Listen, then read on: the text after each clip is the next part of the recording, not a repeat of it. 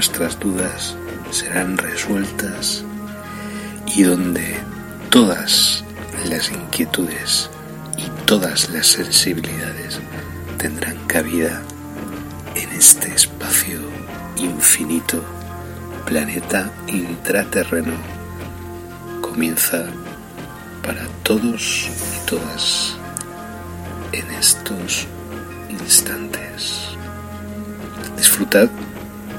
gracias por la escucha. Bienvenidos al misterio en planeta intraterreno, donde todas vuestras dudas serán resueltas y donde todas las inquietudes y todas las sensibilidades tendrán cabida en este espacio infinito, planeta intraterreno, comienza para todos y todas en estos instantes. Disfrutad y gracias por la escucha.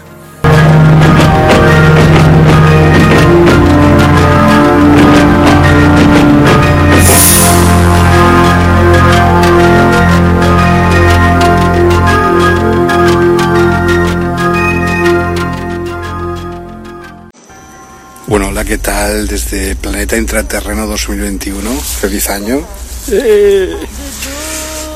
Bueno, yo me encuentro ahora en la villa de Liria y la situación aquí ha cambiado radicalmente los últimos tres días. Me explico. si antes había una cierta licencia ante las normas frente al COVID y tal, e incluso se jactaban de ello aquí en Liria, eh, desde hace tres días es todo lo contrario. O sea, ha entrado como una especie de, de mal rollo brutal justo desde, más o menos desde Año Nuevo. Y antes no se veía la policía para nada, ¿eh? A ver, Houston. Hey, Houston, we got a problem. Cheers. Eh, incluso, pues eso, eh, desde, desde Año Nuevo que esto, eh, la policía, o sea, prácticamente no existía aquí en las calles de Lidia. On, on Lydia's st- streets. Houston, we have a problem. okay, okay. Thank you, thank you for for the review. Um, do you do you understand Spanish or or something like that? Well, I'll try to, to be very careful with my words in, into Spanish language. Maybe uh, there.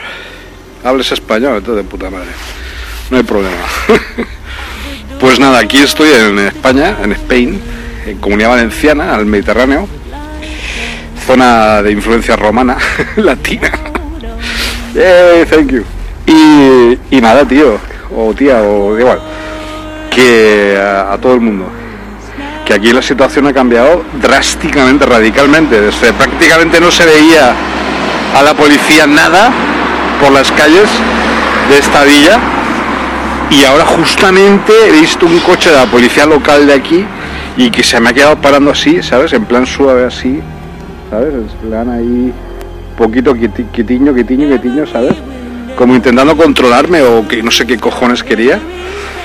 ¿Sabes? Así muy despacito y tal. Eso nunca, mm, jamás había ocurrido, acontecido aquí en, en la Villa de Liria. De los tres meses que llevo yo aquí viviendo, eh, independiente y tal, autónomo, que yo no nunca había visto esto. Me he quedado flipado.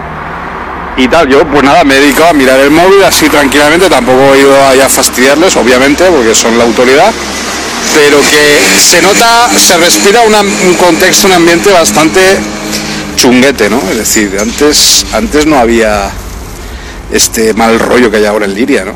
Pero ha sido hace, de hace tres días que han impuesto las, las nuevas restricciones del COVID y tal, y esto es, esto parece que estemos en, en Auschwitz, un campo de concentración. Antes no, antes era todo muy, había muy buen rollo, la gente estaba muy, muy alegre y tal. Y además, como es un pueblo y todo el mundo se conoce, pues claro, e, esto es se multiplica por 10.000 el mal rollo. Es una jodienda. Entonces, como si tuvieras aquí arriba una tonelada de peso que tienes que mantener porque le sale de los cojones a ellos, ¿sabes? Por eso, mm, yo creo que es importante, si es por el COVID, eh, yo creo que es muy importante que yo transmita esto hoy, no como una llamada de socorro, de auxilio, pero obviamente eh, hostia, mi vida ha cambiado en tres días. Yo como siga esto así me, largo de aquí. Yo no, aquí no puedo seguir así. Imposible. Como no cambien, como no vuelvan a lo que eran antes y esté la cosa tranquila y calmada y yo creo que sí. Yo creo que la cosa se va a calmar.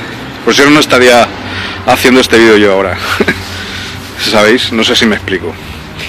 Pero bastante, bastante mal. Es decir, bastante, una situación bastante agresiva ahora a nivel de contexto ¿no? de, la Villa de Liria, a nivel del ambiente, de con lo que uno respira por aquí. Entonces es un poco raro ver a la gente ahora con miedo. Y la gente antes aquí pasaba de todo, vivía en su vida y punto, tampoco se metía a los demás, es decir, pues lo normal, tampoco es una cosa excepcional, Liria. Pero aparte es un sitio muy bonito, me encanta esta casa que hay ahí detrás, por cierto.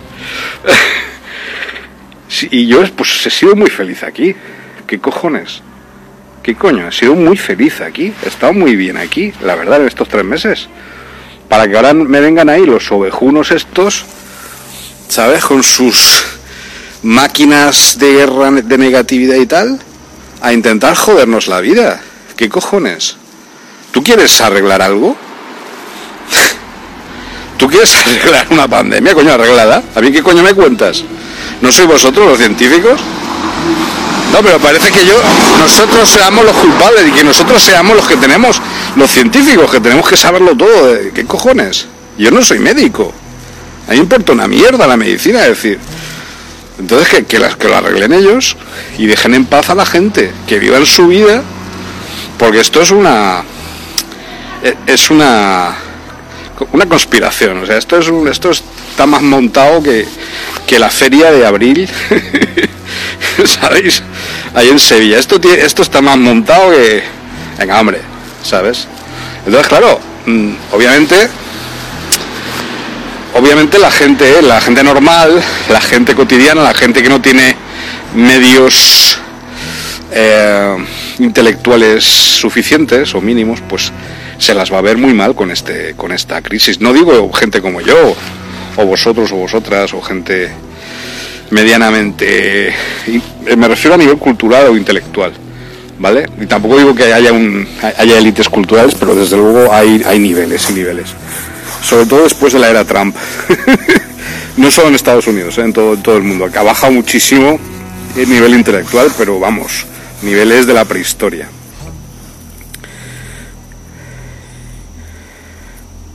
Ya. Entonces, claro, es obvio que, que sí, lo que está pasando, pero el 85% de, lo, de yo lo que estoy percibiendo de, coño, si aquí en España hubo una peste negra, mató a un cuarto de la población en 1348. se veían muertos por las calles. Aquí, pues yo el 80% de lo que percibo es a través de televisión. Directamente por mis sentidos no existe pandemia. No hay nada. Yo no veo ni enfermos, ni ambulancias, ni caos en las calles, ni nada más que es Europa. Y esta se supone que es la zona civilizada, se supone que tampoco lo, os lo creéis mucho. Pero, y además esto es un pueblo del interior, ¿no? De Valencia. Entonces, claro, es un poco extraño que el 85% de todo lo que percibimos, aparte que, que como noticias, que están todo, es una única visión, es una única solución y una única forma de hacer las cosas, obviamente me cago en sus muertos, quiero decir, está claro que es mentira, está claro, o sea, 100%, ya no hay dudas, ¿vale? Que hay algo que mata a la gente, por supuesto, pero vamos, desde las... Estamos en, las guerras de las, las, nanotecnologías. No sé si habéis leído algo sobre Morgellons o sobre estas cosas, ¿vale? o sobre las inteligencias artificiales y tal. Quiero decir, las guerras bacteriológicas ya no son como antes. Y siempre lo hemos avisado durante los últimos 14 años, hemos avisado de que la próxima guerra sería contra el pueblo. Gracias. te lo agradezco muchísimo porque hoy ha sido un día muy, muy crítico hacia mi trabajo y hacia mi persona y hacia mi capacidad de percibir las cosas, cuestionándome y ha sido duro hoy, ¿eh? precisamente por estar aquí ahora, ¿no? Han intentado, digamos, bajarme del trono. no lo van a conseguir, obviamente. Estoy bien afianzado, pero hablando de otras cosas, sí que, sí que he percibido, te agradezco de verdad doblemente porque hoy ha sido un día difícil. Como hoy las ojeras que llevo no... Ha sido un día complicado, pero bueno, menos mal que, que uno tiene recursos de sobra tiene arrestos para cualquier cosa porque he aprendido muchísimo en América, en Brasil. Aparte, pues mis colegas zapatistas también, ahí en México y, y yo soy zapatista también, marquista más bien, pero sí, zapatista. Y mi casa, mi hogar es zapatista. Entonces, obviamente eso marca una diferencia en estos momentos muy grande. Yo apoyo a las comunidades indígenas ahí en México, en lucha. Bueno, eh, hablando un poco de esto, pues eso, que, obviamente nosotros respetamos, yo respeto las reglas, las leyes, por, por supuesto, al 100%, yo creo que, que existe una pandemia, gracias hermano, y que existen cosas que hay que honrar, hay que honrar a la gente que está muriendo y tal, hay que ayudar. Pero yo he llamado como 10.000 veces por teléfono a, las, a la Consellería de Sanidad para ser voluntario en los hospitales ante, ante esta enorme tragedia y no solo no han querido que yo ayudara, sino que incluso me han tratado mal como diciendo, con no sé, es muy extraño, si realmente fuera así, pues te dirían, pues llama otro día o te ponemos en una lista y otro día vienes y ayudas a los camilleros o lo que sea. Pero nada, nada, total, o sea, como muy enfadados de que yo quisiera ayudar en este momento de crisis humanitaria, ¿no? Que existe en mi país y en todo el mundo, ¿no? Entonces, claro, ya empecé, empecé a hilvanar las cosas. Primero, que no me creo, los medios de comunicación son eh, son cómplices y son criminales en todo esto. Lo que pasa es que todo esto que estoy diciendo, eh, mucha gente de la derecha en España y de la ultraderecha se lo está tomando como discurso propio, porque no sé cómo lo han logrado que todos los teóricos de la conspiración, como yo, pues los han metido en su grupo de, derecha y ultraderecha y tal. Yo soy lo contrario, como os acabo de decir, soy zapatista, es decir, soy, soy ultra izquierdista más bien tampoco no soy de ninguna visión política, pero obviamente estoy con el pueblo. Estoy con la gente, estoy con los indígenas y de hecho tengo muy buenas relaciones con los pueblos originarios de, Brasil también, ¿no? Caingangue, los, eh, los, los, los, Yanomami no llegué a conocerlos, pero los guaraní sí, los tupi guaraní, etcétera. Mi esposa brasileña pues era guaraní, entonces Quiero decir, ellos me, quieren mucho.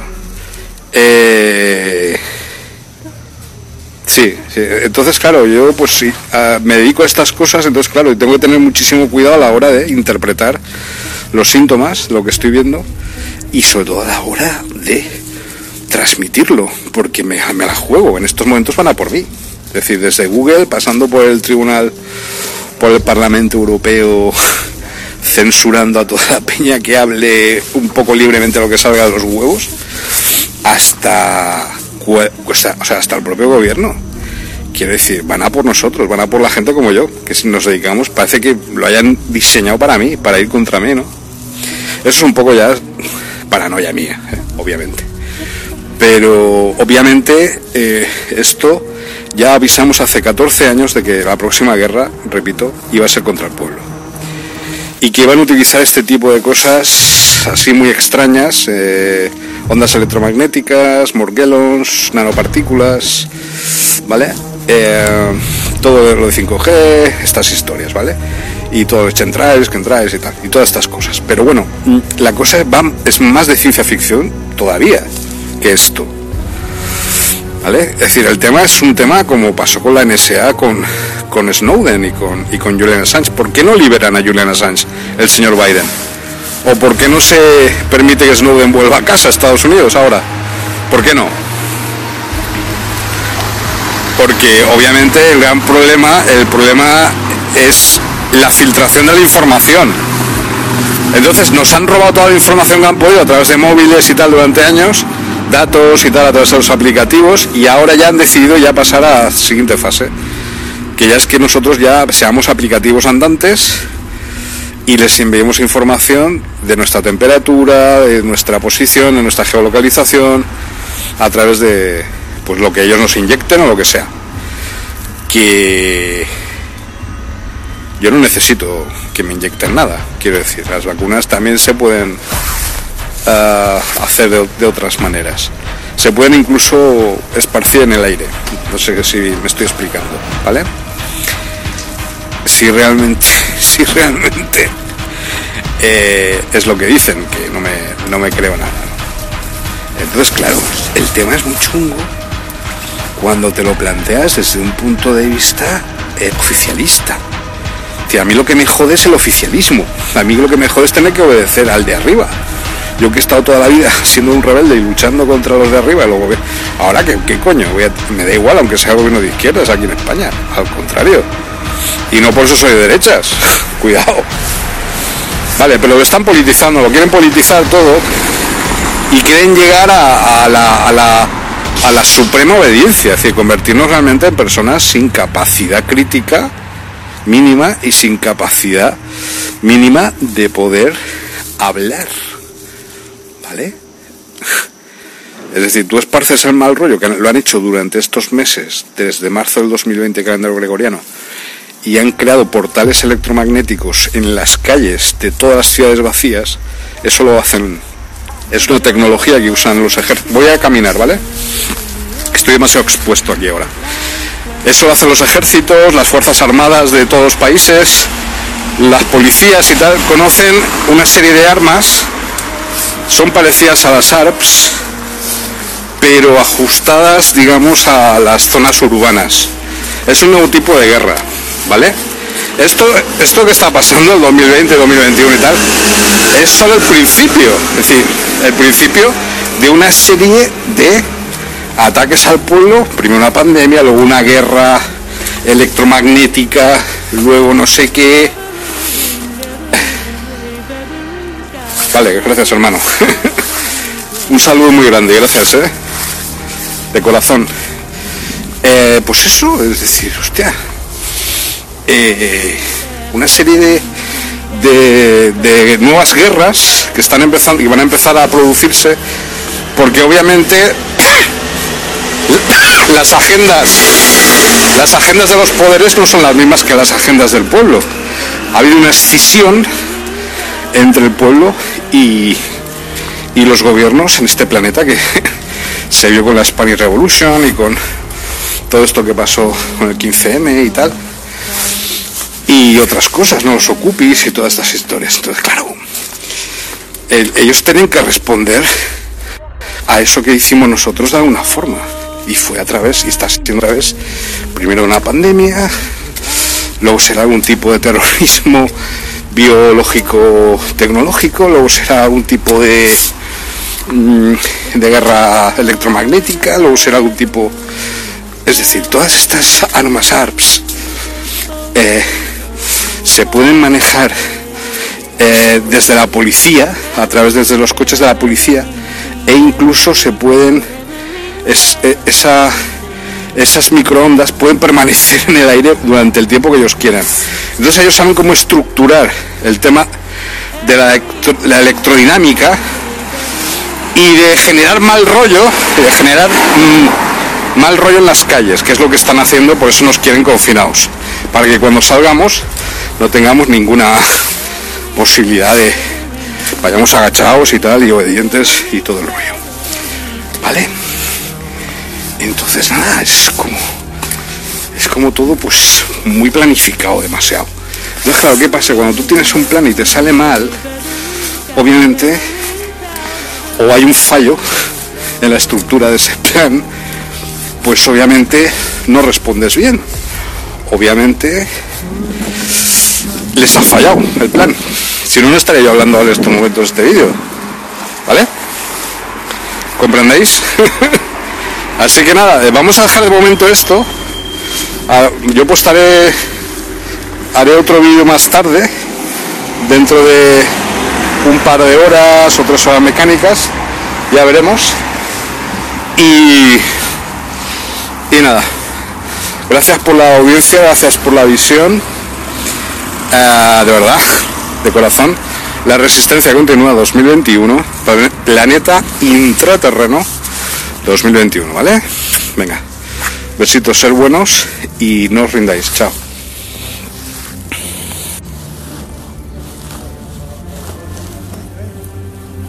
Bueno, pues eso, estamos aquí en el monasterio San Miquel arriba, hace la tarde de Reyes, mañana llegan o sea, esta noche llegan los Reyes, y aquí en esta construcción tipo castillo de Osaka, castillo rollo militar samurai feudal, shogunado, porque esas paredes son... Uh, parece más un castillo militar que un monasterio, pero bueno, era la misma función en aquella época. Y bueno, pues aquí, en plena operación en Valencia de confinamiento de 26 poblaciones, entre las cuales se encuentra Liria, un, grado de histerismo elevadísimo, del cual parece ser que no se pueden entrar ni salir de estos pueblos, entre los cuales me incluyo yo Liria, o sea, están llegando a un nivel muy fuerte. La presencia del ejército también aquí, ya haremos algún vídeo con ellos, o a pesar de ellos. Y nada, pues pues aquí ven acompañado. Eh, pues una tarde de, de, de placer y, y solaz. Pero es impresionante ¿eh? las vistas, se ven desde, desde el mar hasta Puerto Sagunto y prácticamente son 360 grados. Eh, yo esa zona pues no la he, no he llegado a desplegarme para allá, pero vamos, estoy impresionado. Me, me gusta mucho esta zona lirana. Hoy es un poco de vacaciones. Hoy estamos precisamente en el Día de los Intraterrenos, dentro del camino de las inteligencias naturales intraterrenas, ancestrales. Estamos en el paso eh, el paso creo que es el 7 de la perfección. Y, y hoy pues toca los intraterrenos, En el camino de las inteligencias naturales intraterrenas. Va a quedar redundancia. Y nada, son 13 días y como estáis comprobando, estamos muy cerquita de los intraterrenos. Ayer fue el día de los lemurianos Voy a ver si sale el sol directamente, que está detrás de mí, porque está impresionante. Ahí está. Y nada, súper feliz de compartir este momento con vosotros y vosotras. Gracias. Y nada, pues eso, un beso enorme, un abrazo, la resistencia continúa 2021. Planeta Intraterreno 2021. Nada, pues haremos a ver si hacemos alguna conexión con los liranos desde aquí. Ya veremos. Venga, cuidaos mucho, ya veremos. Chao. ¿Eh? ¿Cómo estáis? El, el tema es que en Liria, eh, bueno, donde me he encontrado en estos momentos, bueno, lo primero es eh, transmitiros mi agradecimiento a todos vosotros y vosotras por seguirme y tal. Y por y por pues, pues manteneros ahí firmes y sin ningún problema. Eh, lo que es que he recibido algunas eh, obviamente el, último audio que he hecho, el último podcast ha, ha sentado bastante mal a, algunas personas y, pero ha sentado mal al ego de esas personas, ¿no? Entonces yo estoy precisamente para eso, para eh, levantaos el ego, ¿vale? Para, para joderos, ¿ok? Así que no voy a dejar de hacer mis podcasts, ni voy a dejar de hacer las cosas como tengo que hacerlas, ni por vosotros, ni por vosotras, ni por nadie, ¿vale?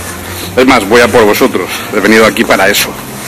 Estuve siete años preparándome en Brasil para este momento y tal. Que ahora están aislando a Liria, en el lugar donde yo me encuentro. Va a estar 15 días que no, no va a poder entrar ni salir nadie de aquí. ¿Vale? Es un pueblo, quiero decir, que no es un lugar urbano, no es un lugar muy grande. Eh, y todo esto pues forma parte de toda la conforma todo lo que ya os todo el plan que ya os estoy eh, comentando desde hace muchos años, ¿vale? Entonces, claro, yo no tengo ningún problema, no tengo ningún miedo a, a seguir transmitiendo, aún a pesar de que aquí está el ejército ahora, en la villa de Liria, en el pueblo de Liria, y que pues están intimidando bastante a la gente. La gente, la gente está asustada, obviamente, porque esto parece el estado de guerra o algo así. ¿No? Estamos en guerra. Pero yo mantengo la calma, quiero decir, yo pues sigo pues eh, en mis 13, como se suele decir, más que nunca y transmitiendo precisamente eh, porque no tengo nada que demostrar a nadie, ni tengo por qué rebajarme, ni tengo por qué... En fin, hay problemas de falsa modestia, falsos profetas están saliendo por todas partes, así que... Así que nada, que os den mucho por el saco y a los que me quieren pues un beso. Chao. Resistencia continua 2021 para intentar terreno 2021. Vale. Vamos.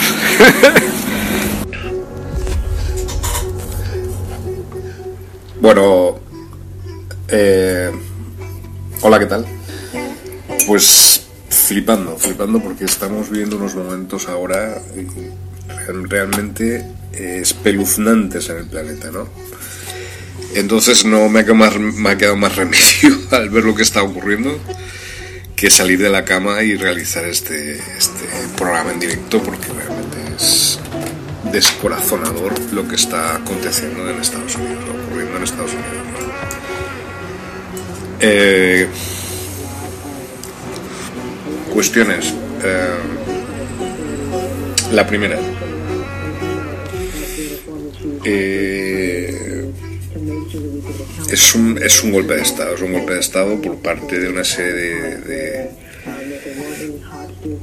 Es muy fuerte decir esa palabra, fue golpe de Estado, pero realmente es lo que está ocurriendo. Está ocurriendo una... No puedo hablar muy alto porque está la gente durmiendo y además aquí en donde yo estoy viendo ahora pues estamos también viviendo una situación extraña porque uh, tenemos... Eh, eh, aislamiento del pueblo y confinamiento total los próximos 15 días. Entonces también hay una cierta tensión ambiental, pero bueno, así que no puedo hablar muy alto.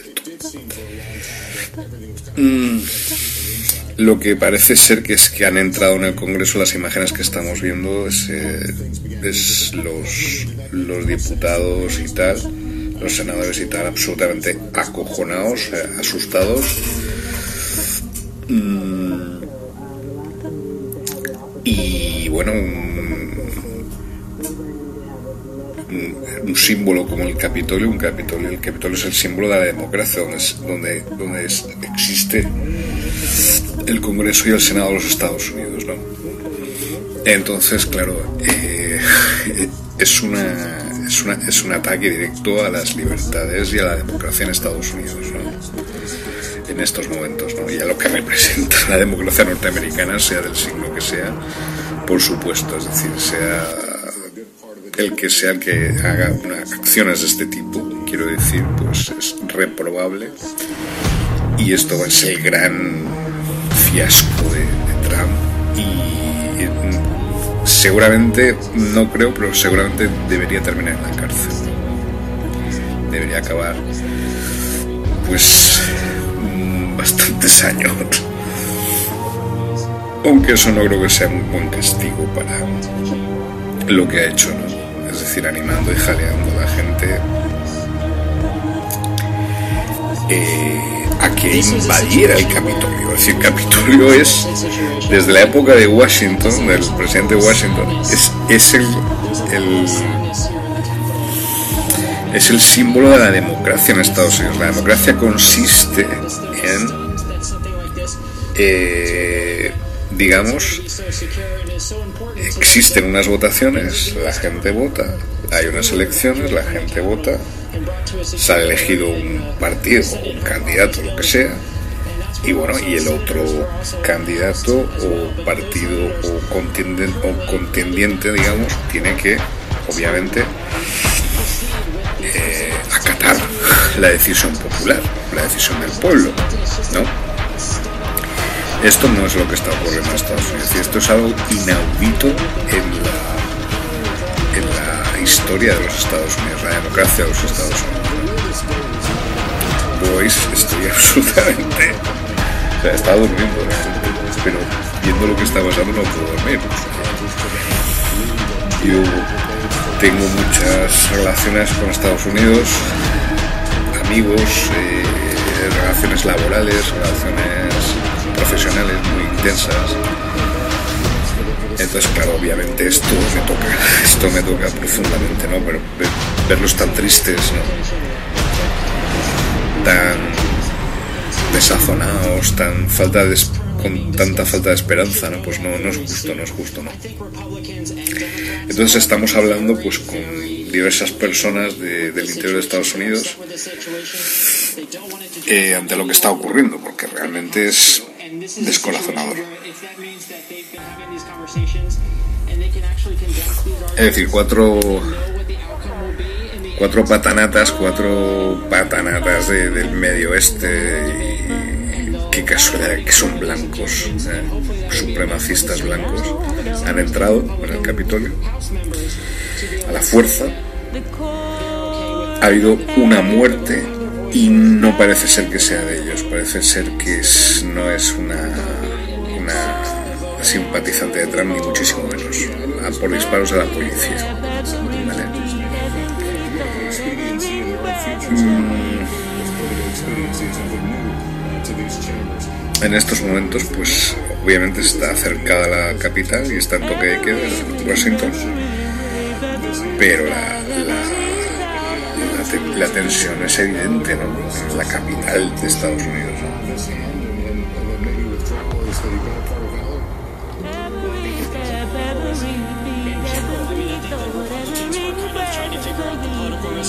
Bueno, estoy viendo la NBC, pero bueno, me hubiera gustado ver la CNN, pero no, no tiene un canal en directo en YouTube.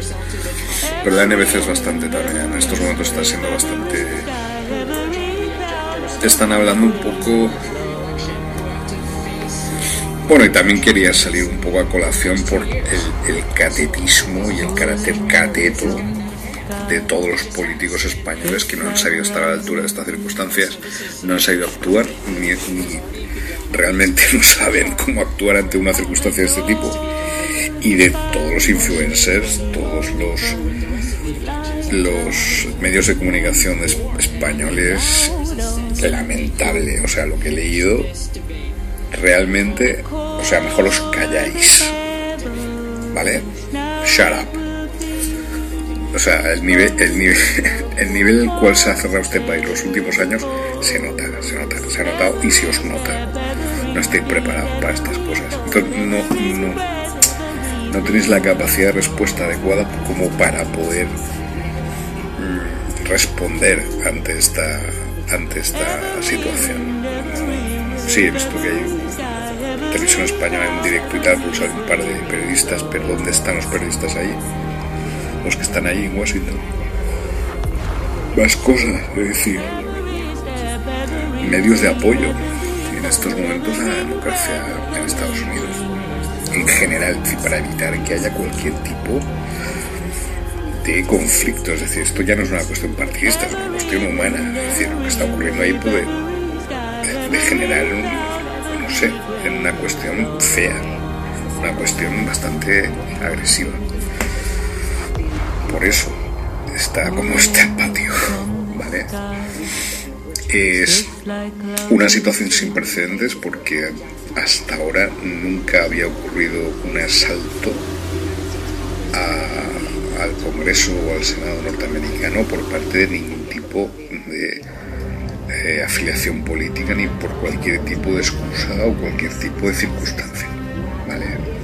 Eh, la democracia tiene unas reglas que se llaman las leyes, por las cuales tú puedes utilizar esas reglas y esas leyes para cambiar las cosas, lo que se llama democracia. Si no, es el, es el uso de la fuerza y es la ley más fuerte.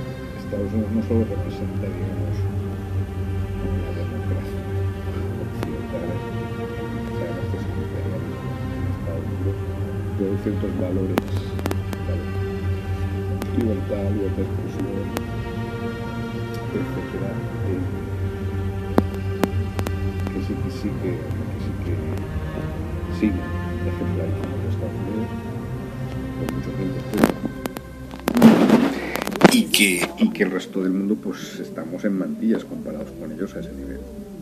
Pero esto que estoy viendo yo, pues claro, han colocado a la democracia norteamericana en un punto muy difícil, porque claro, la, imagen que ahora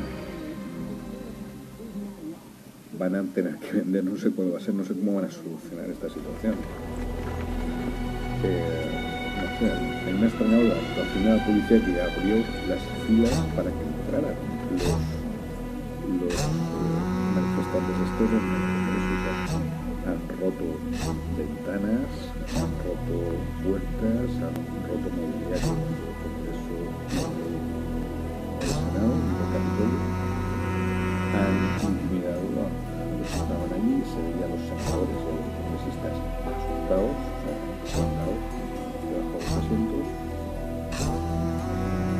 y habido alguna, una muerte que parece que ni siquiera era simpática de Trump por parte de la policía. Y lo más lamentable de todo es que el propio Trump jadeara esta situación. Es una cosa que es alucinante. Precisamente una de las cosas más elevadas del espíritu humano y que representa a los Estados Unidos es la democracia, la democracia occidental. Este es un grave ataque por parte de los caputos del planeta a ese concepto del espíritu. No es solamente una cara de Washington, muchos medios españoles, muchos políticos están hablando del tema de una manera muy, muy Los que obviamente, últimos años de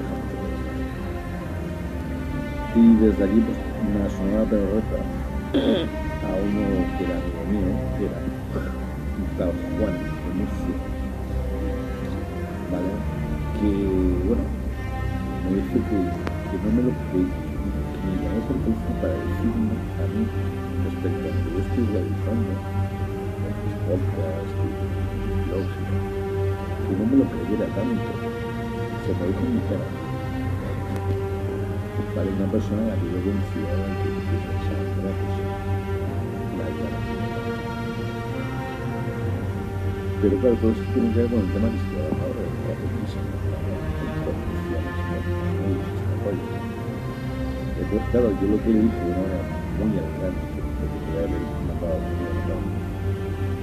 está. Eso cuando hace dos días, creo que el último podcast ha hecho bastante daño a mucha gente. Lo cual que el nivel de autocensura de los españoles es, ese es el problema de la Inquisición española. Y que por tanto, pues, eso se refleja en algunos ejemplos, en algunas personas como este, este elemento que con teléfono personal. Y poniendo excusas por volver a hacer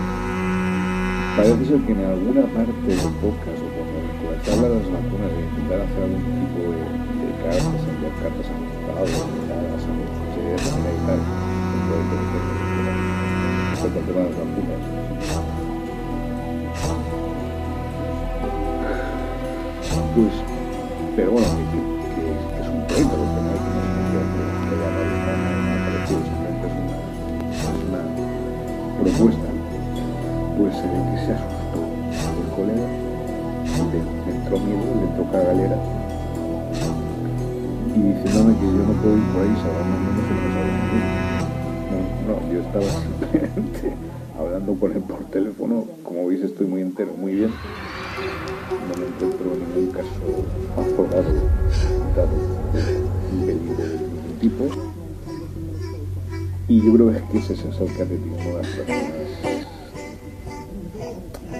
de, de- gran, de gran parte, lamentablemente, de la sociedad española, o de alguna parte de la sociedad española, sería muy fuerte decir en gran parte, pero es posible también. Eh, respecto a dos ¿Dónde están los límites de la libertad? ¿Dónde están los límites? ¿Y dónde está el miedo a- al gobierno, al castigo, al? ¿Vale? Aquí en España es muchísimo más grande el miedo al Estado y, al castigo, porque históricamente no- nos han machacado por parte de, la Inquisición, como sabéis. Mm, por otro lado está pues, la radio esta de de- y conocer tus derechos. Igual que es Estado, que haga- Además, leéis lo que está ningún tipo de libertades excepto las que señala en ese estado de eh, hay una cosa que la gente aquí en España y en general eh, mucho comprender y es el tema de que tú te puedes dirigir a las instituciones con total libertad porque ellas están a tu servicio, no tú al servicio de ellas. Pero se ve que esto les cuesta mucho de comprender a, a los españoles o a la gente que vive aquí en la península ibérica por todo ese miedo atávico que, que han vivido y hemos vivido durante siglos por culpa de la Inquisición. Brutal. La cosa en España es medieval todavía debido a eso. Bueno. Total, que yo le respondí a esta persona y dije, mira que yo todo lo que digo, yo no es que me lo tenga creído, que puede ser, pero que, sea así te molesta, pues mira, es tu problema. Yo soy así y si voy a seguir así, me han intentado callar, me han intentado hacer de todo, os lo digo, y me seguirán haciendo, sobre todo aquí en este país, eh, precisamente por el tema de la libertad de expresión. Pero no lo han conseguido en ningún caso. Nadie. Y ninguna institución. ¿Vale? Y sigo vivo y coleando. Entonces, todo ese miedo que, tiene esa gente eh, está al mismo nivel que su la riqueza de su propia vida. Es decir, ¿qué tipo de vida puedes tener si el miedo a que te vayan a castigar por hacer las cosas mal es mayor de tu capacidad para ser feliz? Y yo creo que en España la gente tiene más miedo históricamente por lo que ha pasado, por el tema de la Inquisición y tal, a las instituciones y al castigo por parte de ellas y del Estado, que a, su mm, eh, inocente intento de ser feliz. Es como una especie de losa monumental que tienes encima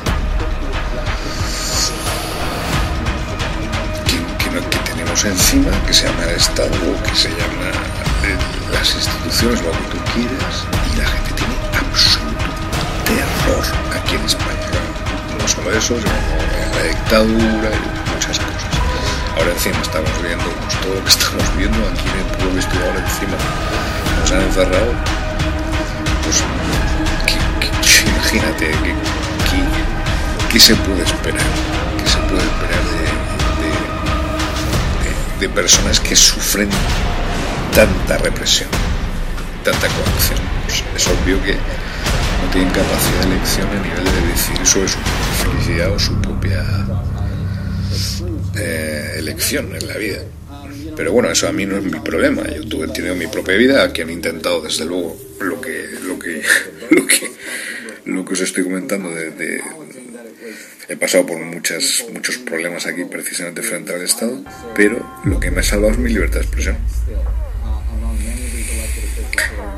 Y luego me fui de España, me fui de España porque España es un país mínimo, es un país pequeñísimo, muy pequeño y el mundo muy grande. Y me fui a un país enorme, gigantesco, que se llama Brasil. Y estuve ahí de puta madre durante siete años trabajando, estudiando, haciendo cosas, me casé, teniendo relaciones, es decir, una cosa realmente eh, satisfactoria. Ningún problema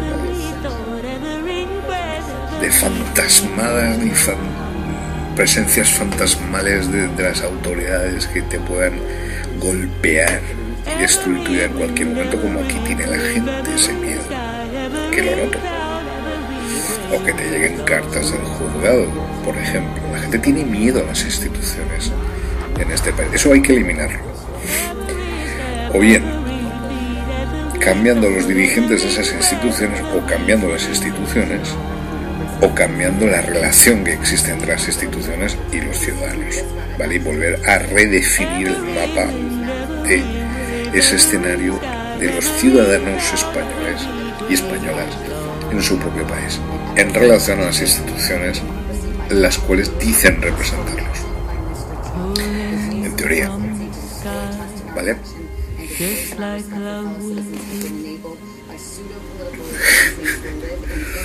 vale, menú, menú, lo que acabo de soltar, ¿eh? Pero es así, es decir, aquí como ha habido tanta guerra y ha habido tanta sangre y ha habido tanto conflicto y ha habido tanta represión, obviamente las personas pues no esperan que haya una relación recíproca entre las instituciones y los ciudadanos o ciudadanas o que exista pues un intento de crear una nueva carta de eh, la cual en esa carta de derechos aparezca un nuevo tipo de relaciones entre las instituciones y sus ciudadanos como sí que se realizó en Estados Unidos desde un principio. Entonces claro aquí habría que volver a rehacer el tema de cómo realizamos la comunicabilidad entre las instituciones que dicen representar a la población, los ciudadanos y los ciudadanos y ciudadanas. ¿Cómo gestionamos o cómo llevamos a cabo esas, esas relaciones? Es habrá que construir algún tipo de nuevas, nuevos reglamentos, nuevas formas de comunicación para evitar esos miedos atávicos, esos miedos históricos que todavía están lamentable y desgraciadamente presentes aquí en España.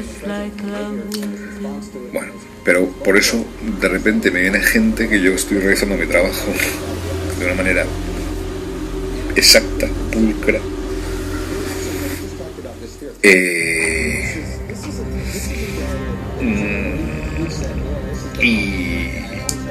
te vienen, te llaman a tu propio teléfono privado y te dicen que te lo tienes demasiado creído.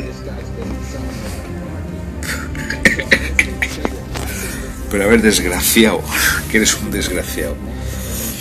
Vale, ¿tú quién eres para decirme a mí cómo tengo yo que comportarme moralmente o, o no? Que, o sea, se ve que, pues, no sé, le sentó mal algo o tiene envidia de mi trabajo. Yo creo que llegan tarde. La envidia nunca mató a nadie, obviamente pero vamos, es decir, un catetismo, un provincianismo, el tal Juan este, que vamos, ya más se lo digo aquí para que todo el mundo sepa quién es, ¿vale? Porque realmente yo sé quién soy, yo sé hasta dónde puedo llegar o puedo dejar de llegar, y si tienes problemas aquí estoy, ¿sabes? Puedo venir aquí o... ¿Sabes? A mí, a me dice que, que, que, que lo tengo creído porque es, es que no, entonces no ha recorrido el, camino que yo he recorrido. Y no tiene ni idea de por qué yo estoy escribiendo lo que escribo o de por qué yo hago las cosas que yo hago. Es ignorancia. Por eso le respondí de una manera muy elegante, diciéndole simplemente que todo lo que digo está muy medido y entonces no creo en ningún caso que, que me lo tenga creído. Pero Fíjate que esto ocurrió. Mm, ocurrió en un intervalo de 48, 72 horas mecánicas. Es decir, y además no creo que sea culpa de él, pero es culpa del contexto en el que nos encontramos en España, ¿no? Lo que os he comentado antes acerca de las instituciones fantasmales ahí decimonónicas que intentan en cualquier momento aplastarnos y, acabar con nosotros y tal aquí en España debido a, la Inquisición y muchas cosas y muchas guerras que han ocurrido y mucha represión que ha habido. Vale.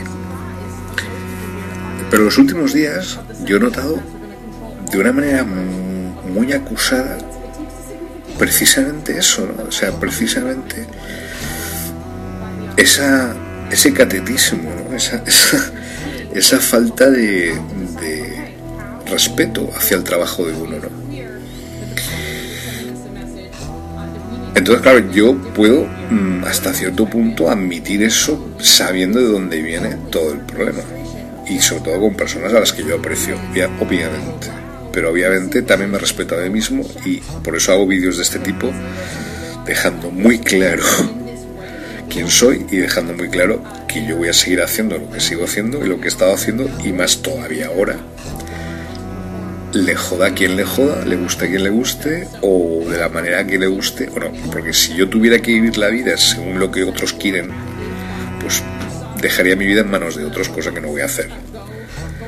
Si yo escribiera como otros quieren que yo escriba, pues dejaría de escribir y que lo hicieran ellos. Si yo tuviera que comportarme de una manera en la cual tuviera que comportarme como alguno o alguna le gustaría que me comportara, pues que ellos vivieran mi vida por mí. Como eso ni es posible ni lo voy a permitir porque yo ya tengo mi vida y, tengo muy claro qué es mi vida y cuáles son las cosas que yo tengo y dejo de tener y como personalidad también pues obviamente no voy a dejar mi vida ni mis elecciones en manos de otros u otras. Yo sé que lo que está ocurriendo en España es un juego, un doble juego en el cual están empezando a tomar decisiones por nosotros y lo han hecho desde marzo del año pasado. Pero la fuerza de una democracia consiste en que sus ciudadanos y sus ciudadanas ante estos ataques tienen que ser más fuertes y tienen que ser capaces de decir no. ¿Vale?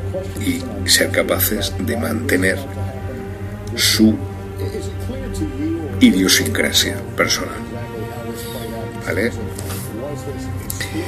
Yo sé que yo molesto, yo sé que yo molesto a mucha gente, pero no me voy a callar, voy a seguir, voy a seguir haciendo lo que tengo que hacer y diciendo lo que tengo que decir de la manera que a mí me dé la gana, porque a mí me da igual las circunstancias o, la, la influencia adversa que pueda tener esto. Llevo trabajando de esta forma desde el 2014, llevo, llevo escritos una serie de libros, 420 libros, 500 y pico blogs, 200 y pico podcasts y sigo trabajando, es decir, es, es una cosa que, que, poca gente puede decir que pueda tener el nivel al que yo he llegado a nivel de trabajo, ¿eh? no estoy diciendo ni siquiera a nivel, nivel de producción, que creo, que habrá muy poca gente que haya llegado al nivel de producción que he llegado yo, en el mundo incluso. No solo eso, sino el nivel de trabajo al cual yo sigo estando. Nadie en España lo está llevando. ¿Y qué queréis creer? Que hay alguien, alguna institución, teatros culturales en este país que me esté apoyando organizaciones no gubernamentales, instituciones, empresas, sponsors, mecenas, nadie. Llevamos a pelo desde el 2012. bueno, y solo los apoyos de mi familia. Ahora, bueno, estoy recibiendo un cierto apoyo, pero más que nada moral, aquí en la Villa de Liria lo cual tampoco es malo, es, de agradecer, pero de momento está siendo solamente moral. ¿Vale? Y bueno, y, bueno, sí que estamos sí que estoy recibiendo apoyos. Ya no estoy tan solo, y está siendo aquí precisamente en esta maravillosa Villa de Liria. Me he equivocado ahí. Entonces hay, hay un precedente. Por eso me gusta tanto este pueblo y lo voy a pasar mal estos 15 días en que va a estar el pueblo confinado porque no lo merecen. Es una villa que era el centro del imperio íbero. Entonces es un sitio maravilloso, las personas aquí son fantásticas y es un sitio para vivir pues bastante agradable, la verdad. Y además que me está permitiendo explorar eh, cosas que hasta ahora era imposible que yo pudiera explorar dentro de mi propia personalidad, dentro de mi propio espíritu. Estoy hablando un poco de esto porque es que estoy flipando con las imágenes que estoy viendo. Es decir, correría, es decir, congresistas de traje corriendo, acojonados, mientras cuatro mm, de estos cazadores de osos y tal, eh, rompiendo ahí en el, en el, en el Capitolio como como si fuera la feria del el mercado de, ganado, la feria de ganado del pueblo. Y claro, eso, eso mancha, mancha, eh, contamina mucho la democracia norteamericana, ¿vale? La, la fe, la creencia en la excelencia de la democracia norteamericana. Y además he visto imágenes, por eso que ha sido la propia policía la que ha dejado entrar a los, a los manifestantes y, romper las ventanas y tal. Cada una vez dentro los, los, que estaban de seguridad no podían hacer nada contra miles de personas ¿eh? que estaban manifestándose y han entrado a saco. Entonces la gente asustada. Es decir, he habido, pues ahora estoy viendo imágenes de, de los guardias de seguridad, de los congresistas, sacando sus armas. Es decir, es un estado de guerra el que se ha iniciado y el, y el Trump jaleando, jaleando a, a, los, a los que han entrado en el Congreso eh, de manera violenta, rompiendo el, el mobiliario, las ventanas, etc. Eh, mal perder mal perder por parte de Trump y de sus seguidores.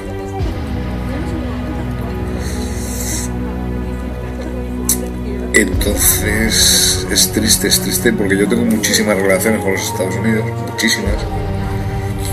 Entonces me da muchísima pena ver lo que estoy viendo y que pues, conocemos de sobra los errores y los defectos de los norteamericanos, su imperialismo y su tal.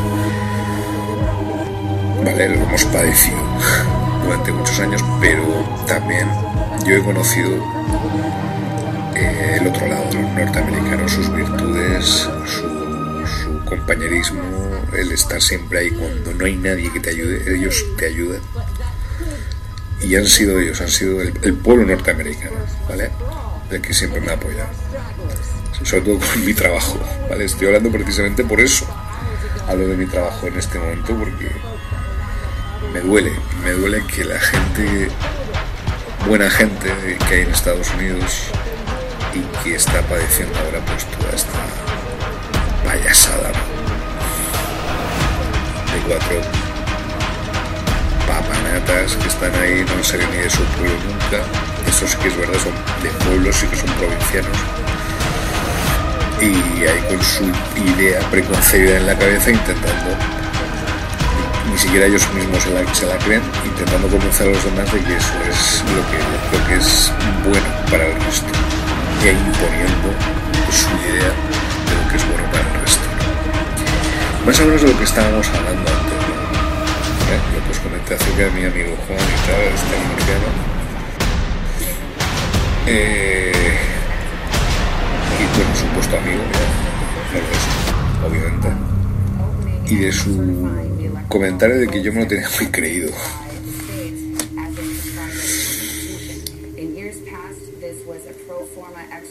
O que me, me lo podía tener muy creído. Y yo hago esta pregunta, de verdad, hago esta pregunta, interiorizarla, ¿vale?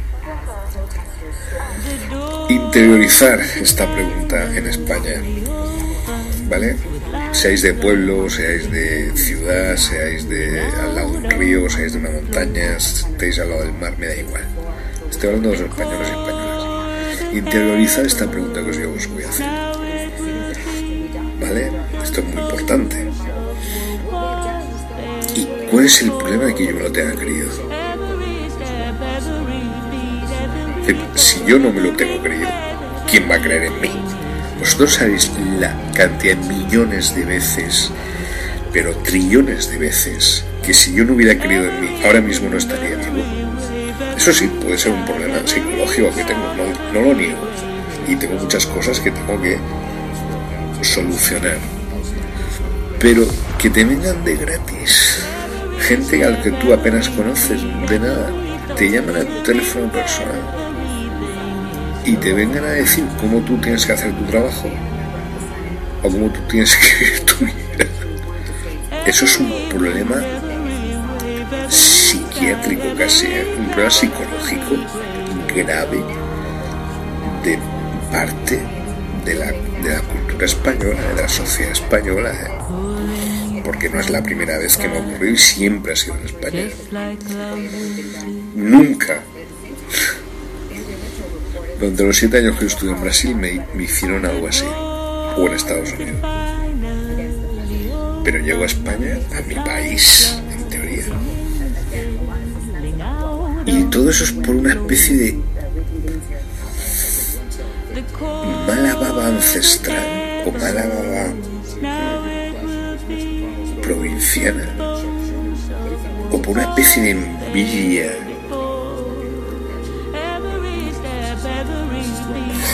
envidia casposa mezclada con una especie de de, de violencia extrema hacia lo que ellos consideran que puede ser peligroso para ellos. ¿Qué peligro hay en mí a que yo pueda ser el mejor en algo? Por ejemplo. O que uno intente ser el mejor en algo en lo que hace. ¿A quién hago daño yo?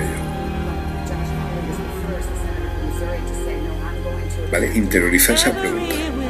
¿Vale? Porque es una cosa que me, me ronda mucho la cabeza. Y la gente me lo dice en España, es que se atreven a decirme.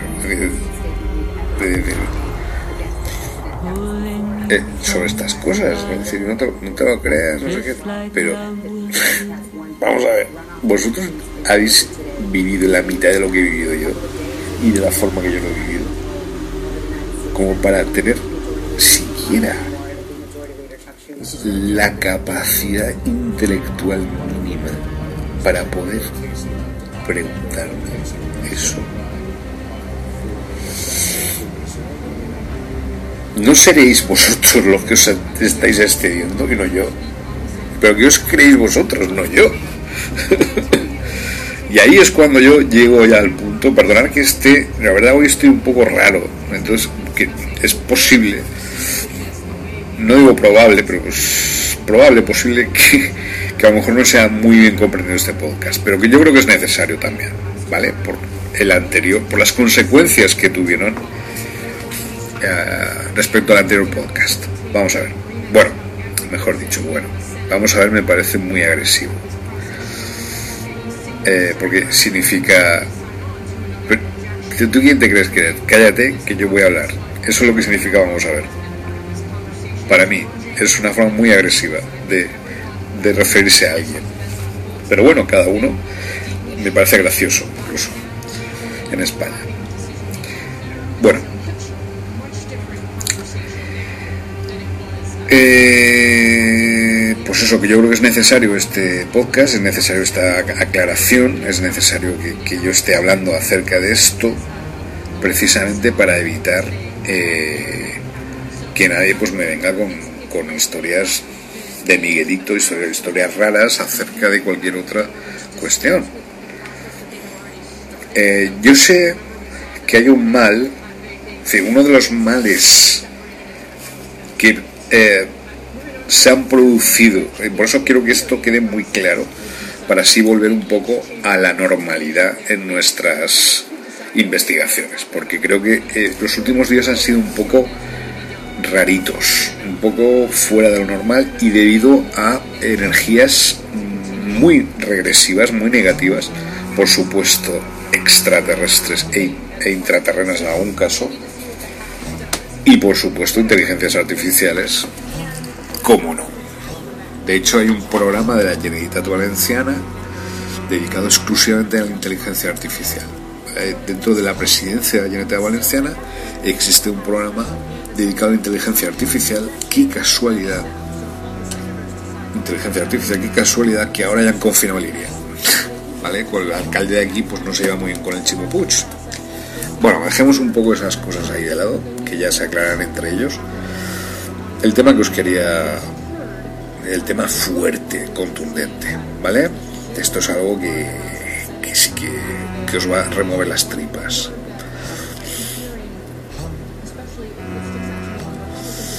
Los últimos días. Parece ser que los últimos días de repente es como si todo hubiera cambiado o pretendiera ser cambiada las cosas de tal forma que ya de repente llegan los falsos profetas y llega la mímesis, llega la imitación de la verdad a través de la mentira. Y la mentira, como, si tú tienes que mentir, tienes que mentir hasta el final, que es lo que está ocurriendo en el mundo ahora. Entonces es muy grave porque tienes que hacer cada vez mentiras más gordas. ¿Vale?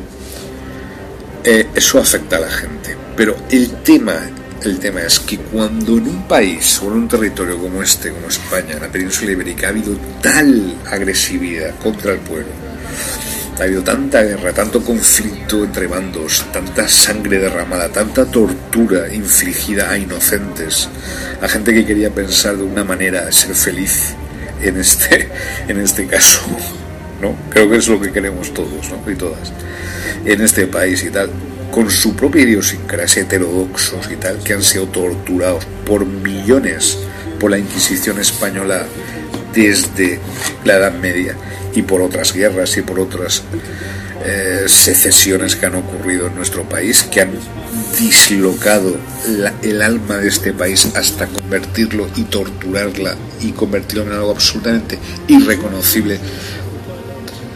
Yo no sé con qué objetivo, o por lo menos intentarlo, ¿vale? Eso provoca varias consecuencias. La primera, la aparición de una clase o élite cultural mediocre, de mediocres o mediocre, en este caso, dedicadas a la cultura y que son siempre unos cuantos y son una mafieta entre ellos. Eso ya sabéis que es España, ¿vale? Eso no ocurre en otros países, porque en otros países como Estados Unidos o Brasil u otros países necesitan la cultura para crear el país, porque es un país nuevo, son países nuevos. Pero aquí, como os, estoy comentando, existe una historia, un pasado que es un lastre para el futuro de España, estoy hablando, decir, porque hasta que nos eh, hagamos las paces con nuestro pasado, no vamos a poder mirar hacia el futuro y crear una, una España para todos y para todas, productiva, una, una, España progresista, no en un sentido político, ideológico, ideológicamente hablando, sino en un sentido de hacer cosas innovadora, porque en España pesa más el pasado que la mirada hacia el futuro. ¿Vale? Y ese es el gran problema que provoca esto, la aparición de estas élites culturales. Bueno, ahora en esto, perdón, vamos a cortar. En estos momentos aparece el Pence, el vicepresidente, el Mike Pence, está hablando al Congreso. Vamos a escuchar.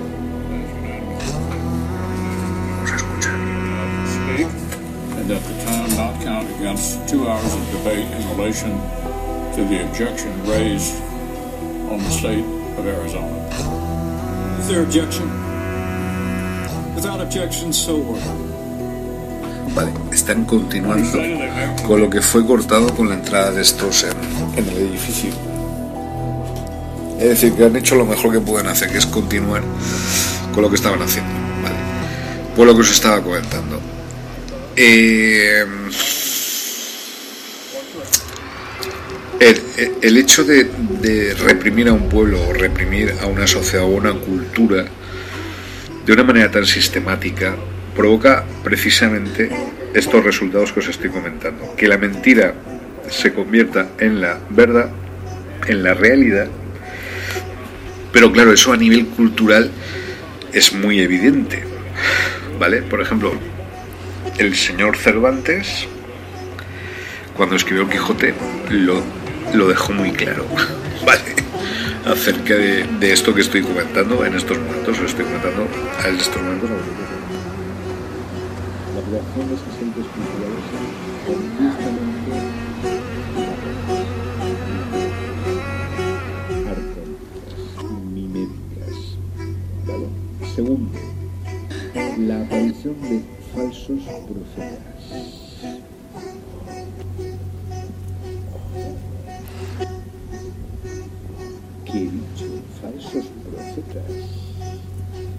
Un falso profeta es aquel que se supone que está Pero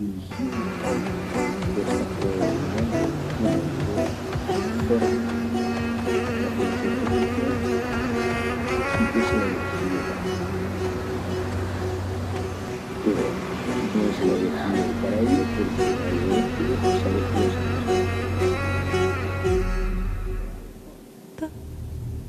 o ha sido elegido por esta élite cultural.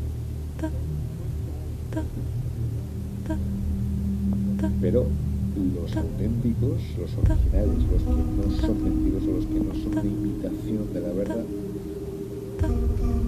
saben quiénes son. La gente sabe quiénes son. Y los falsos profetas que aparecen, pues no les queda más remedio que destruir a los auténticos para poder colocarse. Entonces ahora están en la campaña de intentar destruirme eh, legalmente, físicamente y psicológicamente, porque yo esperaba por parte de este absoluta de mis ideas y de mis investigaciones. Si no me te quedas en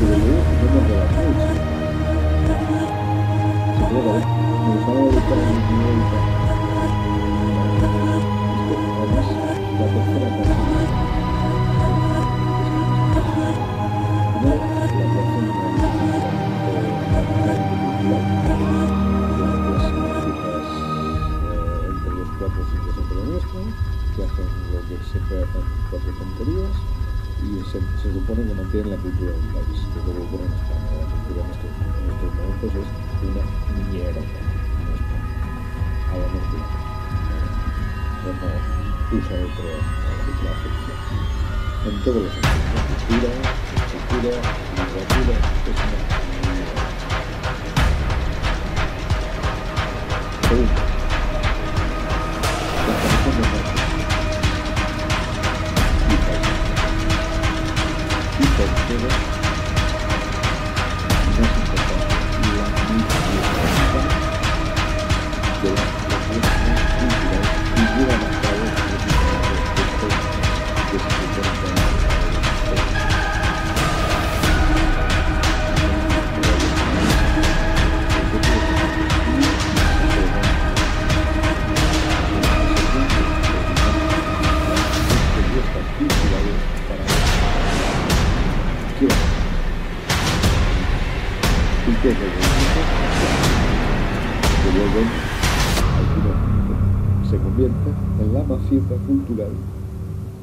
cuatro o cinco que siempre hacen cuatro gilipolleces y se supone que son artistas, pues como el Leiva o como todos cantantes y tal. En España es una auténtica basura. No estoy hablando. Yo creo que el auténtico tesoro cultural de este país es su idioma. Y no, no lo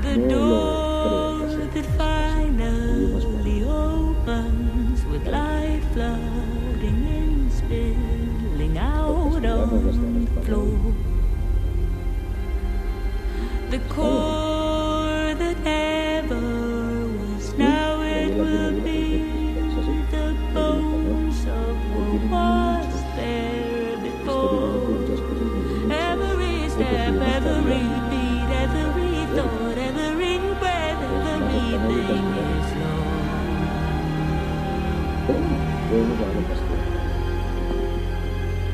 Every wind, every wave, every sky, every cloud, every wave is de lost. España, de lejos, de lejos, al estar fuera de España, si realmente Every step, every beat, every thought, every breath, everything is me lost. di cuenta de que el mayor tesoro, además una fuente cultural, nunca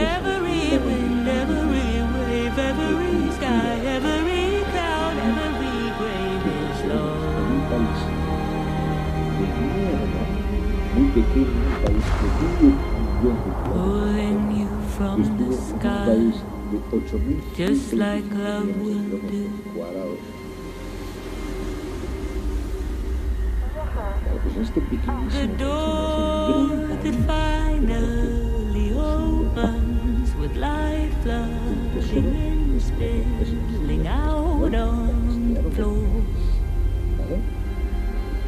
The core that never lo que a was, now it will be.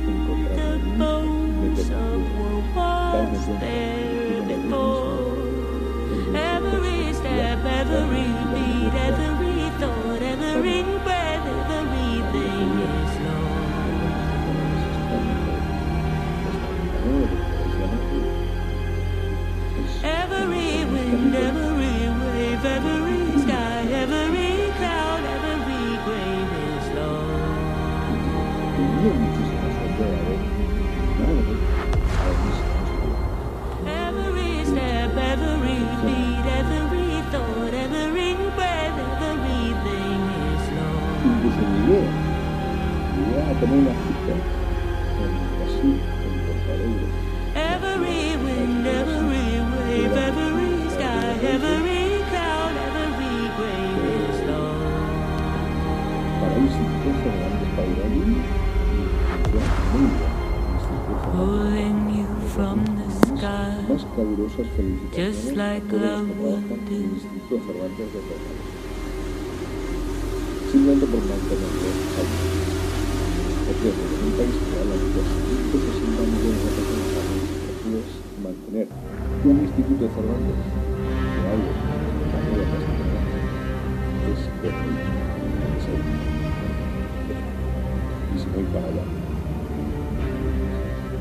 Entonces, el portugués, pues no paran de salir cosas en la Brasil, solo Portugal. Fueron los portugueses los que descubrieron América, cuidado. Pero además te lo dicen así, que fueron los portugueses. No. O sea, un revisionismo histórico brutal. Y luego, bueno, idiomas, ¿qué quieres que os diga? O sea, una absoluta discriminación a todo lo que fuera, aunque se hablaba de español.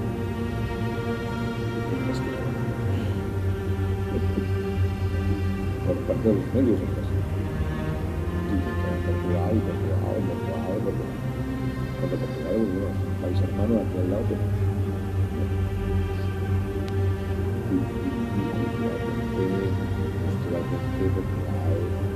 no está al nivel que estaba hace unos siglos. Pero ahora el imperio es Brasil. Pero ¿qué pasa? No falta Brasil lo que pequeño elemento. Vale, cuando yo llegué a Brasil, la que iba a ser mi mujer me dijo, Baisiño, pequeño, pues este pequeño, así, españolito, granadino, llegó allá a Brasil y nunca, jamás podía meterse conmigo simplemente por una cuestión, porque yo hablaba castellano y español. En dos frases les quitaba la tontería. Se quedaban así. Claro, porque ellos están en una fase como, no sé, a lo mejor estarían en una hace 300, 400 años. Y yo vi allí, y ya voy terminando, esto ya es muy personal, ya no voy a ser más personal, voy a contar cosas Yo me, fui allí a visitar a mi tatarabuelo, a era mi tatarabuelo. Y te aseguro que mi tatarabuelo, bueno, pues tenía que ser buena persona, pero en la época en la que vivió seguro que era un gilipollas.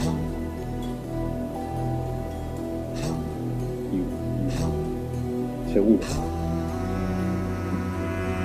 Claro, tampoco tenía medios para más, porque eso es. Y, no porque esté aseguro que no. La evolución que hemos hecho en los últimos 70 años,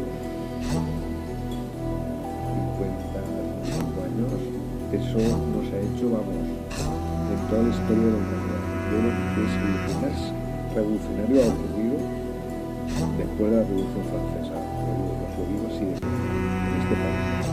Un país que estaba pues con el tema de el campesinado, los pueblos y tal, de repente se convierte en una sociedad urbanita y se abre al mundo. Al mundo que siempre ha estado abierto a España, claro, que siempre pues, para sobrevivir tenía que estar abierto al mundo, pero por una circunstancias históricas y políticas, España se encerró en sí misma. Y es un fenómeno que yo estoy que todavía está ocurriendo en España por los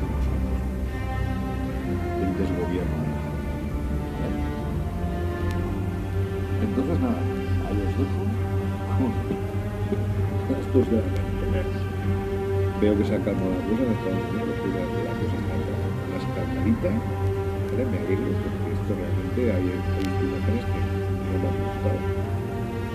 Dentro de lo que es la simbología de la en Estados Unidos, porque está muy unida con el pueblo norteamericano, más que nada con el pueblo, más que por estos pendejos que están en el Congreso, en el Senado, se dicen llamar representantes del pueblo. ¿Vale? Así que seguiremos atentos a lo en Estados Unidos. Así que nada, ahí os dejo todas estas... Ah, y una cosa muy importante, yo creo que lo más importante, yo creo que es algo que tenéis que saber. Bueno, no lo voy a decir, lo voy a decir en su momento, pero hemos descubierto una nueva raza, o redescubierto una nueva raza extraterrestre e intraterrestre. Eh, nosotros hemos llamado a una raza extraterrestre e intraterrestre son reales. Son, también son de raza humana. Pero se hacen llamar así y tenían esa forma. Eh, convertirse en otros sistemas solares de. Pero la forma que han adoptado aquí en el planeta Tierra, aparte de fue adaptarse a la forma humana desde otros planetas tuvieron que volver a adaptarse para sobrevivir, ya no como unicornios, sino como forma humana. Ya os diré qué raza,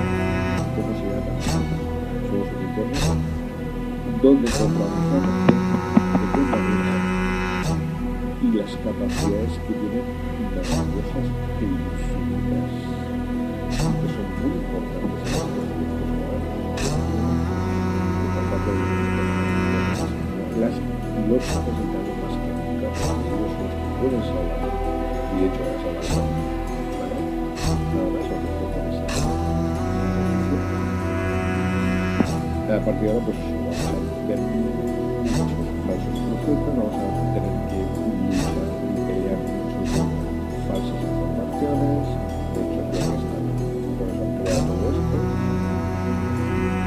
para desestabilizarnos. Así que nada, sin más, yo también voy a poquito, había preguntado aquí qué está ocurriendo. La revolución, la resistencia continúa, la revolución de 2021, 44 Renault 2021. Hola, ¿qué tal? Feliz año. Feliz año 2021, calendario gregoriano. Vamos a colocar esto aquí, de momento, ¿vale?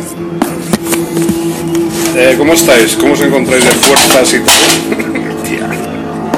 En este 2021, ¿bien? Besos para todos.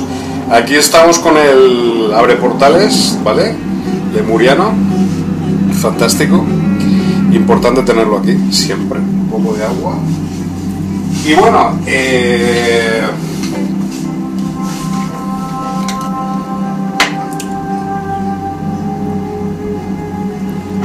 perdonad, tengo que beber un poco de agua. Eh, bueno, un poco mm, varias cosas, ¿no? Obviamente hay muchas cosas. Aquí hay un esquema que podéis ver. Ahí está la Supermente 2021 que luego analizaremos si queréis un poco así a nivel general, a nivel genérico, eh, de una manera global, ¿vale? Pero lo importante que quería comentaros es que ha sido un final de año, del año 2020, calendario gregoriano, muy potente, muy tóxico.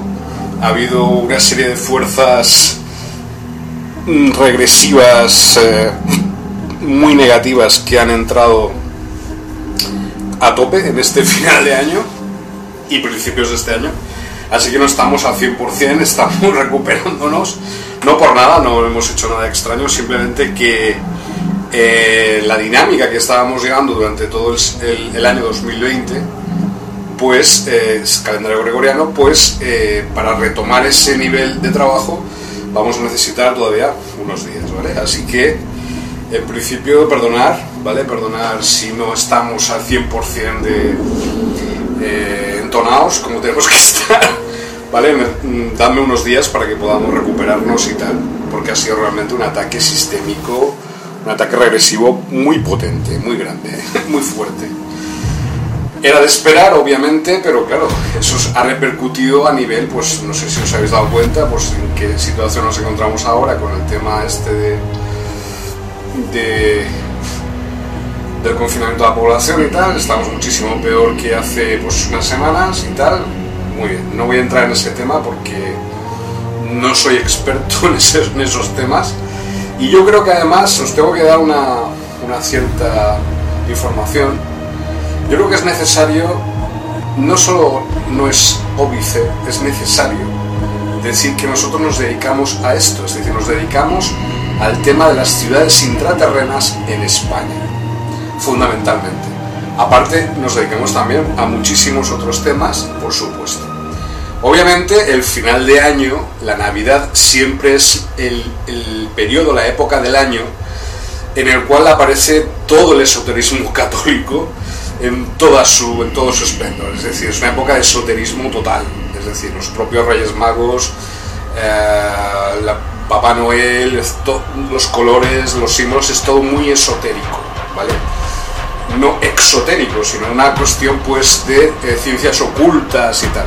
Entonces siempre la Navidad, sobre todo los últimos años, tiene ese tono eh, muy oculto, muy esotérico, muy de esto es verdad, esto no es verdad, los velos de la realidad y tal. Entonces, claro, nosotros también en nuestro trabajo pues hemos pasado por unos días, por unas semanas, obviamente de un trabajo esotérico muy fuerte. Hemos pasado por eh, iniciaciones eh, iniciaciones eh, Mestrimegisto, hemos pasado, que yo no imaginaba que iba a pasar por todas estas cosas y que fuera necesario porque mi ámbito de estudio no es el esoterismo ni ese tipo de, eh, de conciencia. Obviamente todo esto proviene de los extraterrestres, todas estas estos campos de fuerza, pero yo no había entrado en ellos a saco todavía, como sí que he hecho este año, ¿no? en el año 2020, de una manera decidida. Y me he dado cuenta de que en realidad ah, después de todos esos velos, de quitar todos esos velos, pues en realidad hemos vuelto al inicio, al origen de, no- de nuestra propia idiosincrasia, que es pues el tema de eh, lo que estamos investigando, las razas extraterrestres y tal, aparte de las razas intraterrenas. Y todas estas, en conjunción entre ellas, sus agendas, etc. Y sobre todo en el terreno en el que estamos ahora, que es pues Spain, Libia, Comunidad Valenciana, España. ¿no? Antes nos, encontramos en Brasil, las ciudades intraterrenas del sureste de Brasil, Atlantesia, no si conocéis, aquí es más un rollo más mezclado y más regresivo por un lado, pero también muy positivo por otro. Estamos sacando a la luz todas las energías positivas intraterrenas que están ahí ocultas o estaban escondidas, digamos, en lo que es España o la península ibérica, ¿vale? La península lirana o como queráis llamarlo, ¿vale? Es un trabajo realmente extraordinario, es un trabajo muy, extenso, muy, muy difícil porque España es un país muy fragmentado, es muy complicado, un país muy pequeño, de medio millón de, de kilómetros cuadrados apenas. Yo estuve en Brasil, que es un continente de 8.125 millones de kilómetros cuadrados, es gigantesco. Entonces, claro, la, la comparación es, son odiosas. ¿no? Pero dentro de, e incluso de lo pequeña que es España, la fragmentación encima todavía se fragmenta y se divide todavía más España dentro de sí misma. ¿no? Y ya no solo en espacios o en ciudades intraterrenas de diferentes eh, razas, sino incluso en diferentes ámbitos eh, de influencia psíquica ¿no? o de influencia telepática por parte de diversas razas intraterrenas que intentan y de hecho lo consiguen influir sobre los seres humanos en la superficie o otras razas o seres extraterrestres que van en sus viajes ida y vuelta pues a las diferentes bases subterráneas, en este caso los regresivos, los anes grises, los, los reptilianos y y no, voy a, no me gusta hablar, voy a intentar cambiar las palabras, por ejemplo, dejar de usar Illuminati, dejar de usar reptiliano, porque no es nuestra forma de... Voy a llamarlo más de draconianos, Illuminati, los voy a llamar eh, sociedades secretas, etcétera, ¿vale? Que, que gobiernan el mundo y lo voy a llamar complejo militar industrial, ¿vale? De hecho, fue muy interesante, estamos, como digo, saliendo de ese océano de conocimiento oculto, digamos, y volviendo a la luz y trayendo esa luz a, a vosotros y a vosotras y a todo el planeta. Es muy importante, ayer vi una película que se llamaba El caso Fisher. Fisher es un gran ajedrecista norteamericano. El tío venció al nuevo orden mundial, venció al complejo militar industrial cuando la partida, la sexta partida que hizo contra Spassky, eso fue una jugada brutal que terminó con las inteligencias artificiales extraterrestres ancestrales. ¿vale? Acabó con ellas y nunca se lo perdieron, nunca se lo perdonaron, perdón. Nunca se lo perdonaron y fueron a por él a saco. Bueno, pues obviamente durante todo este proceso que hemos vivido, realmente agotador, obviamente no estamos al 100% de nuestras capacidades, ni de nuestras fuerzas, ni de nuestra, nuestro desarrollo de trabajo, nuestro trabajo siendo desarrollado. Pero bueno, no importa. Hoy, hoy es el día de los Bruxiditas. Los Bruxiditas son una raza extraterrestre que son los maestros de los niños de R, el maestro Yoda o Grogu, ¿vale? Eh, y que, digamos, eh, Grogu, este que es el, el niño de R que sale junto al Mandaloriano y tal en la serie de Disney y todo esto, de Star Wars, bueno, pues resulta que esta raza de maestros de las artes marciales cósmicas, los Bruxiditas, no sé si habéis visto la película, ¿cómo se llama? John Carter, ¿vale? De Marte. Es impresionante porque son estos, son estos seres altos de cuatro brazos, eh, que son un poco salvajes y tal. Bueno, pues estos fueron los que enseñaron las artes marciales a Yoda, a los niños de R, ¿vale? Hace millones de años. Y son los que, digamos, crearon la posibilidad de la creación del linaje de los caballeros Jedi y tal, que sí que existen en realidad, pero no bajo ese nombre, ¿vale? Ya os hablaremos de estas cosas. Eh, es una raza, una raza, es una escuela de adiestramiento mental que ya explicaremos quiénes son. Muy bien. Eh, entonces, pues nada, estos Bruxiditas, obviamente, mm, ya es- estáis ubicados físicamente como son, estáis eh, mm, sin ningún problema sabiendo a qué, a qué, a qué, digamos, a qué eh, galaxia pertenecen y tal. Esto ya lo sabéis a través de mis libros, nuestros libros y de todo lo que estamos realizando, ¿vale? ¿Qué más? Es que hay muchísimas cosas que decir, pero vamos, vamos a hacer una especie hoy, no vamos a ser muy... No vamos a ir muy a saco, vamos a ir en plan un poco un panorama general, una cosa muy suave, ¿vale? Porque no estamos, como digo, no estamos todavía al 100% porque existen muchas, han crecido muchas hierbas salvajes en nuestros campos de cultivo mentales eh, y de trabajo de investigación. Eso no es malo. Lo que pasa es que hay que poner en barbecho todas esas esos campos eh, hasta que vuelvan a crecer otra vez los, los conocimientos. ¿vale? Es, un- es una metáfora un poco para hablar y todo esto. ¿vale? Entonces, ¿qué ocurre? Que ha habido una un enésimo intento por parte de las energías regresivas de evitar nuestro trabajo. Hasta el punto que tenían un plan prefijado para este final de año mis enemigos, que tengo muchos y variados y de diferentes, eh, no solo extraterrestres o ultraterrenos, sino también humanos, regresivos, eh, que el cual era intentar, sobre todo, desprestigiarme. O sea, más bien desprestigiarme, ¿no? Porque eso es imposible, pero desprestigiar mi trabajo, desprestigiar la capacidad de, ¿cómo se diría? De, de, de expansión y de, y de y la capacidad de eh, divulgación de nuestro trabajo, ¿vale? De alguna forma. Incluso personas que yo pensaba que pertenecían o que estaban siendo pues, personas leales a, a lo que yo estoy haciendo, porque no es fácil comprender a lo que yo me estoy dedicando y la posición en la que realmente me encuentro. Es decir, ¿vale? Es complicado.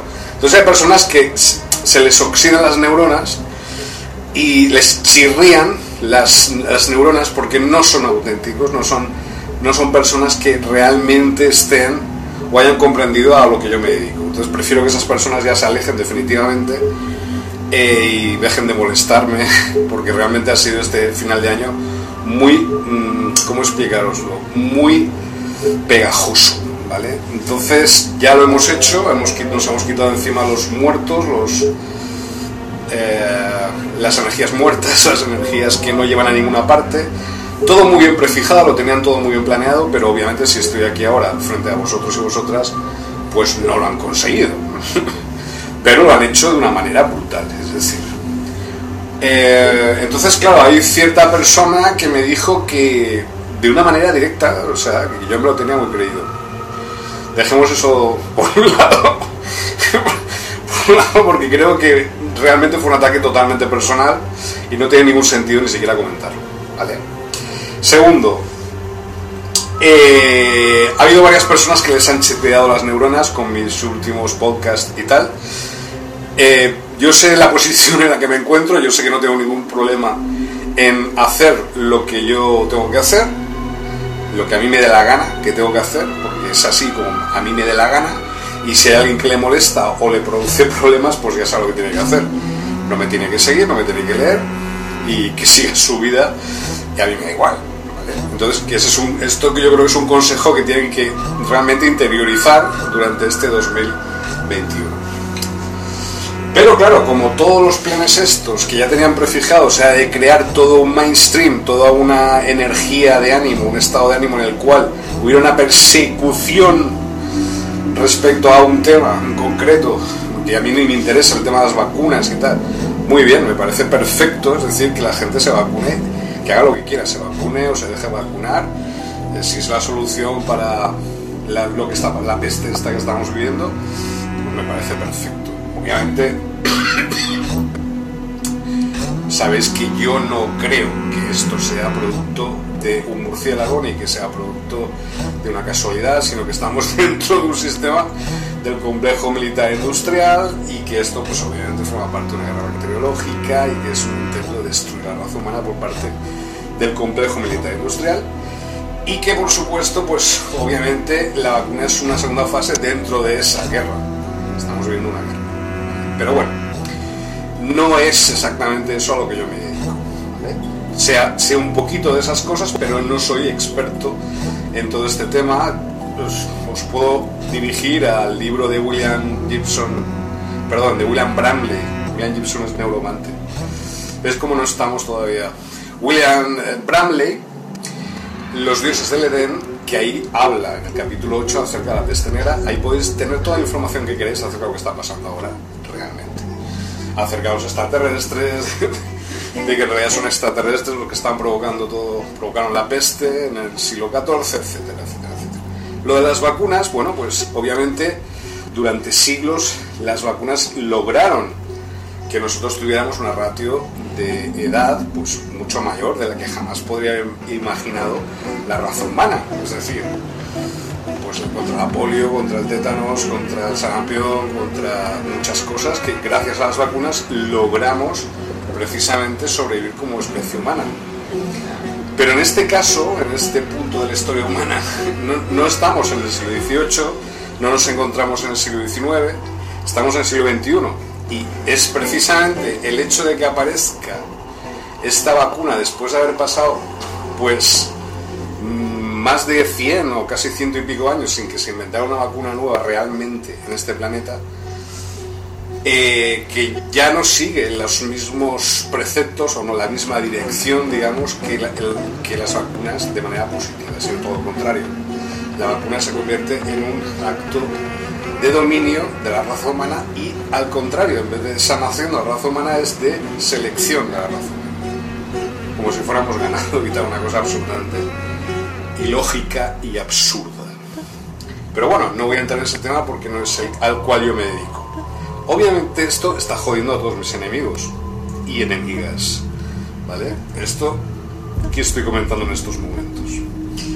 Tened en cuenta que hoy nos encontramos en el Día de los Gruxinitas, que es, son, es la raza experta en artes marciales supremas del universo. ¿Vale? Entonces, eh, desde aquí os invito a que desaparezcáis todas esas entidades regresivas de la faz de este planeta porque no os necesitamos.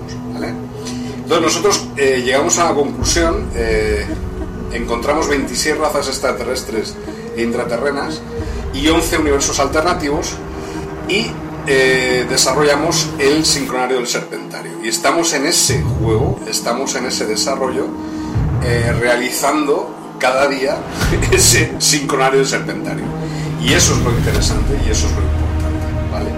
Estamos en el camino de las inteligencias naturales mm, intraterrenas ancestrales, que como ya sabéis son enemigas totalmente de las inteligencias artificiales extraterrestres ancestrales y estamos en el punto 11, en el, paso 11 de ese camino y estamos en el lugar, hoy en la casilla de los Buxnotes. Vale. Entonces vamos a continuar.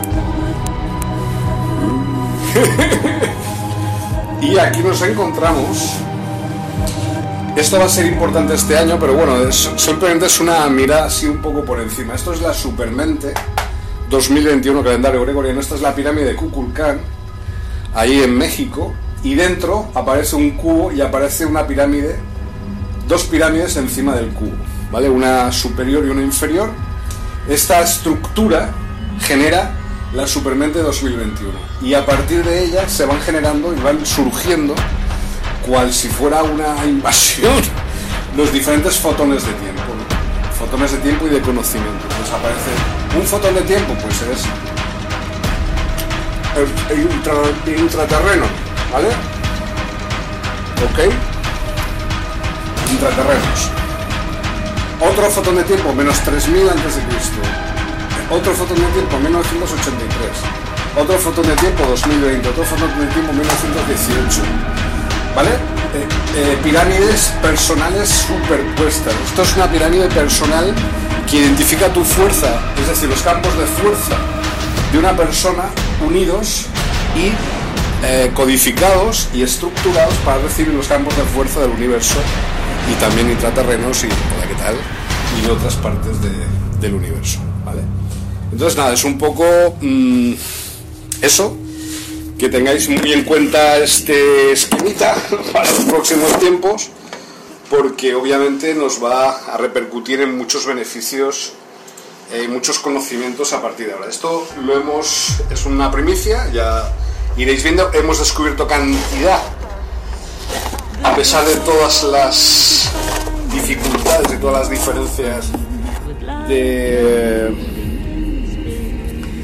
de conocimiento y de percepción entre muchos seres y muchas entidades, hemos logrado muchos conocimientos nuevos de muchas razas nuevas, ¿vale? que nos han ofrecido sus presencias y nos han ofrecido sus conocimientos y sus campos de fuerza para que podamos divulgar.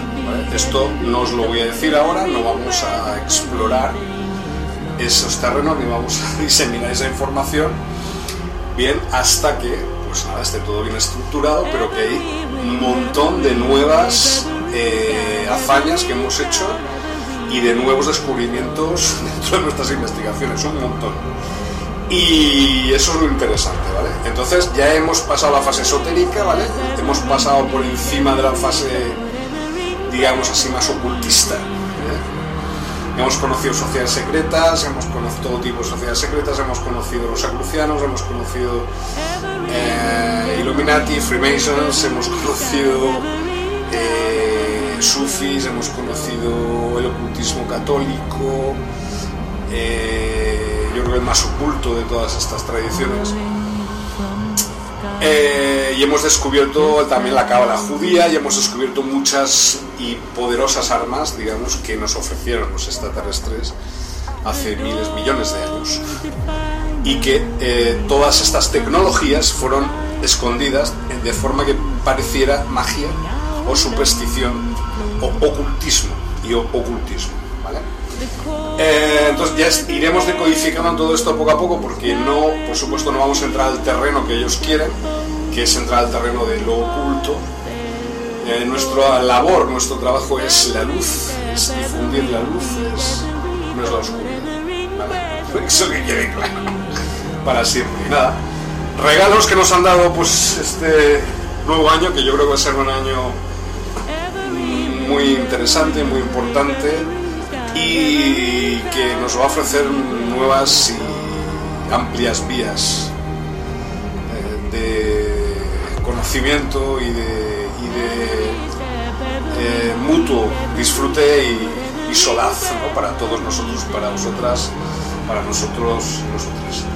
Y entonces, pues, aparte de este libro que yo ya conseguí, que pedí desde Brasil a Madrid, que es uno, quedan pocos de estos, El hombre y dioses de Charles Pichon, Juan Carlos Paloma, un gran autor, aislado en los años 50 por su generación, por lo que se dedicaba obviamente. Y aquí pues hemos encontrado este libro también de él, Historia de los mitos de Jean Charles Pichon, que es también como una especie de cuaderno de campo de este otro grande. Es decir, sin este, este otro es imposible de, imposible de decodificar, porque es tal la cantidad de información que hay aquí que sin este libro nos perderíamos. Entonces estoy con él, esto es un regalazo y nada, pues muy feliz, muy contento más bien, pues la cantidad de... mm, hemos llegado al lugar, al todo lugar que yo llamo, al, al lugar de las posibilidades infinitas y nada, pues leyendo a Sun Tzu. El arte de la guerra, a arte de la guerra en portugués. Es una edición que yo compré en Brasil. ¿Vale? La tengo súper tachada. Y, eh, y es eso, es muy importante el arte de la guerra porque nos ayuda, digamos, a planificar nuestras estrategias. Entonces hemos llegado al lugar de las posibilidades infinitas, que significa que se han abierto posibilidades que hasta ahora eran estaban prácticamente cerradas o estaban, estábamos completamente arrinconados por políticas y por una serie de cuestiones. ¿vale? Estamos tristes también por lo que ha pasado en Estados Unidos, es decir, una cosa que la democracia norteamericana es una democracia, era, era una democracia ejemplar, ahora pues eh, ha, dejado la época de la bisoñez, la época de, ha muerto la inocencia de la democracia en Estados Unidos y están llegando pues a una época de madurez, me imagino, en Estados Unidos. Y entonces estoy triste un poco por ese, porque no merecen eso allí, la verdad. Pero eh, obviamente es el karma también. Están recibiendo lo que ellos hicieron durante siglos, bueno, durante siglos, durante años a otros países y tal. Pero en su propio país. Pero claro, esperemos que las cosas no vayan a más, que no degeneren una guerra civil. Pero claro, la desafección de Trump, Trump ha, caído ya, definitivamente. Ahora pues caerán otros, caerá Bolsonaro, caerá el, el Thompson en Reino Unido, caerán otros. Y esperando los nuevos cambios, que yo creo que va a ser un año, y os lo digo además de verdad, un año, después de todo este año de absoluto caos, pues un año un poco más tranquilo, un poco más hogareño, un poco más de... Vamos a, vamos a hacer que la gente respire un poco, que la gente pueda vivir, pueda empezar a planificar su vida y empezar a... Vamos a ayudar en ese proceso. Yo, desde mi humilde posición, lo voy a intentar también, con mis conocimientos y mis putillajes y mi mochila de herramientas y tal, y ayudaros en todo lo que sea posible a todos vosotros y vosotras. Yo creo que lo vamos a conseguir de sobra, no hay que dejarse llevar ni muchísimo menos por la negatividad y mucho menos en este punto, porque es lo que ellos quieren y ellas quieren. Así que que la fuerza os acompañe, eh, y corred hacia la luz y no os dejéis llevar por imágenes negativas ni os dejéis arrastrar por el rebaño. Seguir pensando de manera independiente, autónoma, antisistemas, como se dice, no desde un punto de vista obviamente instrumentalizado, instrumentalizado por ciertas opciones políticas fascistas o de ultraderecha, sino todo lo contrario, pues una mayor libertad, libertad de expresión. Eh, yo creo que podemos aspirar a, a todo en este año, pero claro, hay que trabajar, hay que hacer las cosas bien, hay que hacer las cosas por su camino, digamos, eh, con un cierto orden, ¿vale? Con un cierto método. y si algo venimos a traer nosotros aquí es precisamente ese método. No somos arribistas ni somos aquí pues, estrellas del rock o del pop. Somos personas normales que se dedican a un ámbito de investigación que yo sí que me conozco bien, que es el tema de las ciudades intraterrenas en España.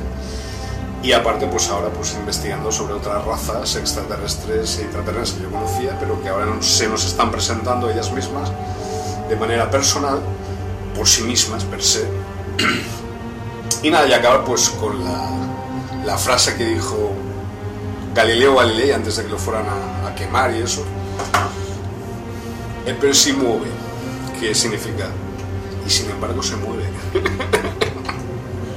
¿Vale? Así que gracias por escucharnos.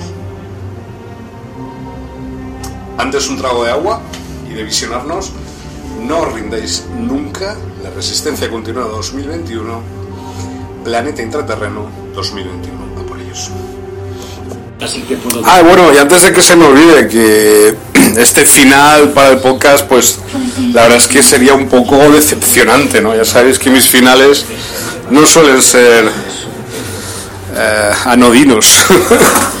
Entonces, he notado, pues, como habéis notado vosotros y vosotras, estaba en este vídeo o en este en esta última parte del vídeo pues está un poco más contenido no entonces pues claro quiero terminar un poco este podcast con un poco más de alegría esperanza ilusión y tal para que no penséis que me ha pasado algo o que estoy cambiado o que esto las circunstancias eh, actuales me están eh, de alguna forma eh, afectando. Que puede ser, de hecho sería una cosa muy, muy obvia. Pero precisamente por eso pues hago este, este audio final, ¿vale? Para que, para, que las, para que no penséis que he cambiado de rumbo o de dirección.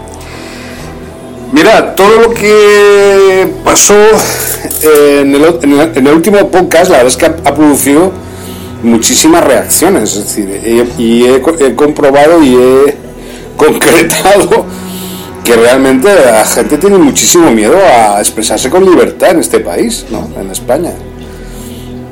Me refiero sobre todo a los que me escuchan aquí en el territorio este, ¿no? En la península ibérica, eh, que hablan español, castellano y tal, y otros idiomas. Me queda flipado el miedo realmente eh, están consiguiendo. Es decir, lo que querían conseguir con todo esto, en realidad el gran objetivo es crear una estructura mental de miedo, basada en el miedo. Y sobre todo el primer miedo, el gran miedo de, de en España, atávico, miedo atávico, ancestral, proveniente pues de toda la limpieza étnica mental que ya se produjo desde la Inquisición española y luego pues otros, otros, otras épocas históricas tampoco no muy positivas, mucho conflicto, pues obviamente es conseguir esa, eh, sobre todo esa, mm, ese miedo, enraizar el miedo en la sociedad española, ¿no? Esas heridas, más que heridas, esa, esa falta de de esperanza o de salidas ¿no? ante las cosas. Yo, precisamente si estoy aquí en España, en estos momentos, y me voy a remangar las manos, pues si tengo que hablar una hora más, la voy a hablar, no importa que sea un podcast de tres horas y media o de cuatro horas, no importa, mecánicas, estoy precisamente para traer esa salida desde Brasil, desde el lugar en el que yo me, me encontraba ubicado, aquí a España, es decir, eh, vosotros no sabéis la situación en la que se encuentran las personas que viven allí en América del Sur. Realmente viven en una situación realmente espeluznante, realmente trágicas, ¿no? Y sin embargo las personas no pierden su, o quizá por eso sea, no pierden su capacidad de riesgo o su capacidad de, de amor a la vida, ¿no? En todo caso, aquí veo muchos muertos en vida, no hace falta que mueran ni que se añadan a los datos del coronavirus, ¿no? No hace falta porque ya están muertos en vida. ¿Para qué? Ya están derrotados de per se. Pero bueno, es una cuestión, como os digo, muy medieval, muy ancestral, que está muy enraizado en tabúes y en supersticiones. Eh, España no es un país eh, normal. Es un país muy raro, Dentro del contexto del resto de países del planeta. Eso quiero que lo sepáis por, por si os lo tenéis muy creído o pensáis que el resto no os comprenden o lo que sea, pues no, no os comprenden, pues porque eh, las coordenadas aquí en España son muy raritas y muy concretas. Y no voy a dejar de repetir esto porque yo he estado fuera de España muchos años y vosotros os creéis el ombligo del planeta que todo el mundo es como España y no es así. Al contrario, tampoco es como Brasil, que Brasil también se cree el ombligo del mundo y tampoco lo es, pero al menos Brasil es un poco más aperturista en ciertas cosas, aunque realmente está más cerrado que España en otras cuantas. Bueno, no es una cuestión nacionalista, no es una cuestión de países ni nada parecido, es una cuestión de que por un azar del destino, por una cuestión muy extraña, yo logré hallar algo, ¿vale? Precisamente allí en Brasil, que precisamente es lo que le falta aquí a España. Justamente, preciso, como en una maquinaria. Y yo tengo esa, salida que aquí parece que las personas no tenían o, no, o no poseían, o esa desesperación, o esa desesperanza provocada por el hastío y el cansancio de tanto conflicto. Bueno, los dirigentes aquí en España, pues realmente, como podéis comprobar y sabéis, son estamos eh, con la clase política más burra y más eh, deleznable que ha tenido la historia de España. Estamos realmente padeciéndolos. No les quedó claro el mensaje en el 2010, 2009, 2008, 2011, 2012. No les quedó claro el mensaje, no les quedó claro el mensaje de que, de que no, de que hay que cambiar esto. para bien, claro, obviamente, no para destruir, simplemente por destruir. Y no cogieron mensaje, al contrario, se arrogaron pues precisamente un discurso que es el que están llevando ahora de mandar, ordeno y mando, y nosotros ahí a obedecer. Y les ha venido muy bien el tema del coronavirus precisamente para eh, usar y dejar por de lado la democratización que se estaba produciendo de hecho de facto en muchos sectores de, eh, mentales ¿no? la sociedad española precisamente por ese intento que hubo no el 15M 15M fue no fue provocado desde un despacho de la Universidad Autónoma de Madrid como, el Iglesias quiere hacer parecer ellos no son ni fueron jamás pertenecientes al 15M Luego se arrogaron ese movimiento, lo, hicieron suyo, las élites culturales aquí en España, ya las cuatro, eh, los cuatro mamarrachos y mamarrachas que, que hay aquí, que se hacen llamar culturetas, pues que es, una- es un nivel muy bajo, bajísimo, el más bajo que he visto yo en España realmente en los últimos 47 años, 48 años, nefastos, son unos necios, y van a la par con el tema de los políticos. Y, esa gente que inició un movimiento cultural, un movimiento de cambio de realidad, luego se vuelven políticos. Sea, es imposible. Es decir, fueron eh, corruptos desde el principio, estoy hablando de Podemos, y fueron, eh, obviamente, se equivocaron con esa elección. Eh, podría haber sido un cambio totalmente distinto, incluso de paradigma, pero no, decidieron formar parte de la clase política, justamente lo contrario a lo que se intentaba hacer. Pero bueno, en fin, los mentirosos tienen que seguir mintiendo hasta el final y para que la mentira, la mentira siga a flote. Lo mismo que está pasando ahora con el tema del coronavirus, coronavirus y todo esto. Entonces, pues nada, esa solución o esa solución excepcional o extraordinaria que, yo llevo, o extrañísima más bien, tiene mucho que ver con este tema que he hablado antes, un poco antes, acerca del tema de, valga la redundancia, del esoterismo y todas estas cosas. Vamos a ver. El tema del esoterismo tiene que ver con dos cosas, con extraterrestres, intraterrenos y con los campos de fuerza del universo. ¿Vale?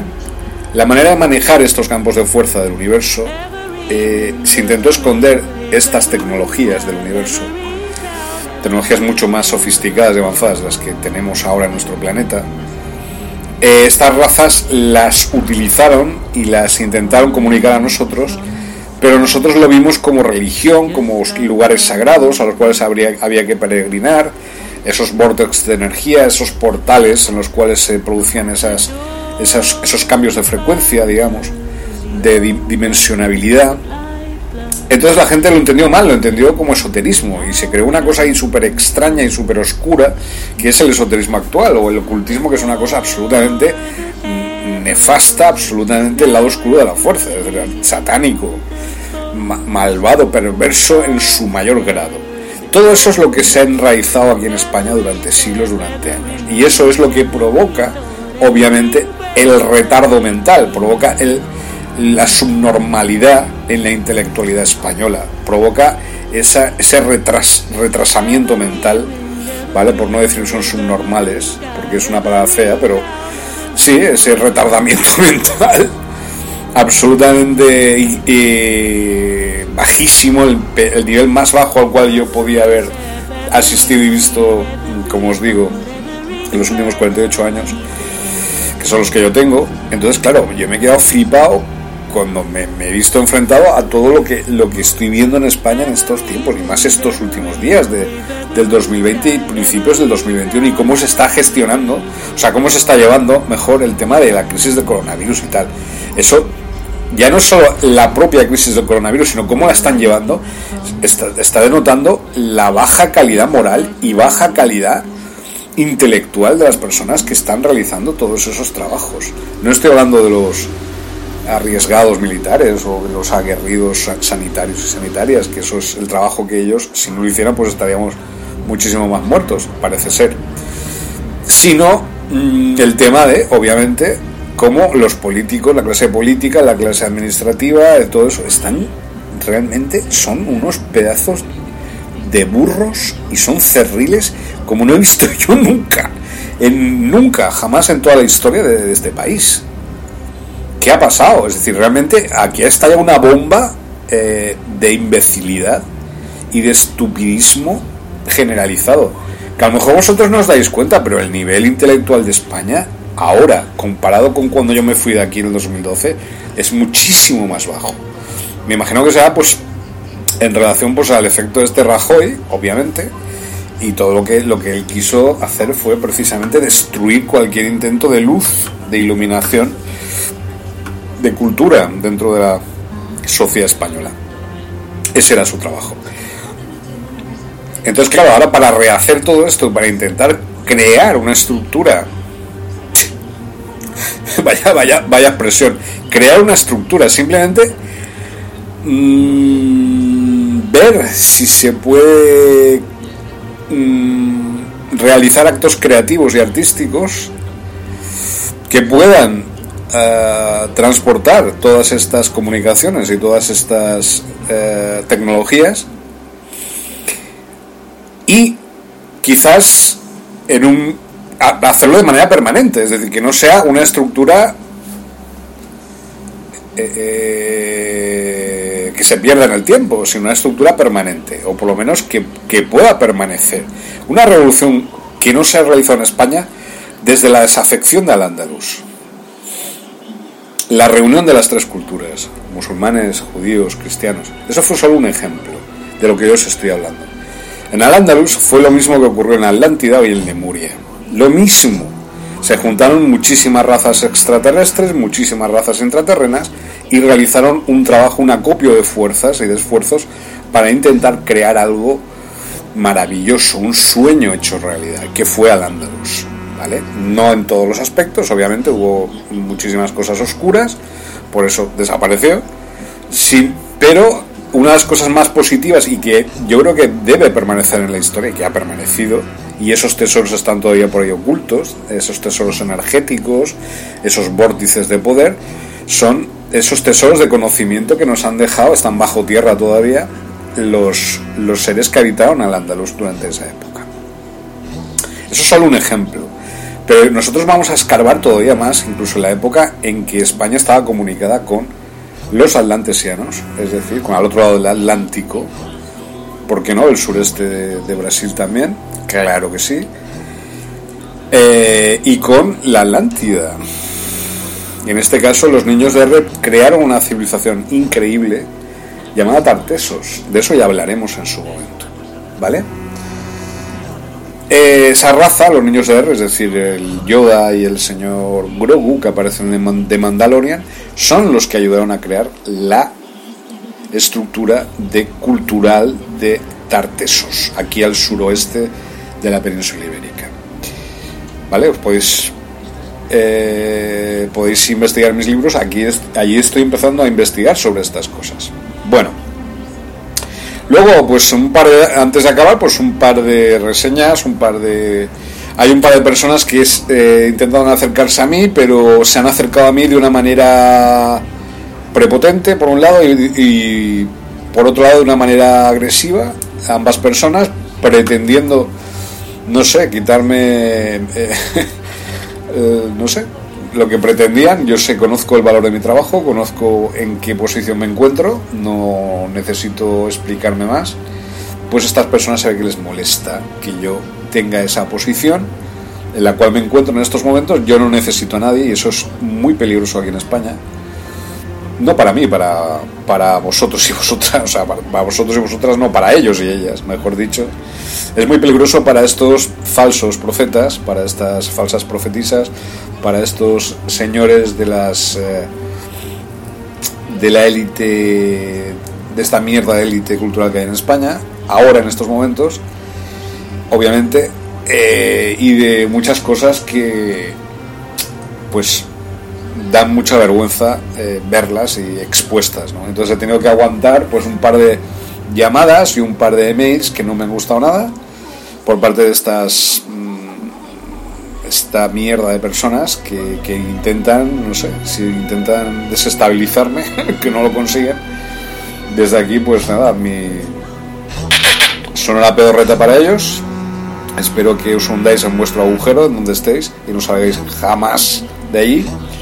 Que es- yo creo que estaréis muy a gusto en vuestro propio agujero, ahí húmedo y, y oscuro y del cual no vais a poder salir jamás a no ser que hagáis algún tipo de esfuerzo intelectual, cosa que dudo que lo hagáis. Entonces, como no podéis robar información y no me podéis robar información y no me podéis robar nada, ningún tipo de esquema, ningún tipo, porque soy totalmente inclasificable e inimitable, eso os molesta mucho, ¿vale?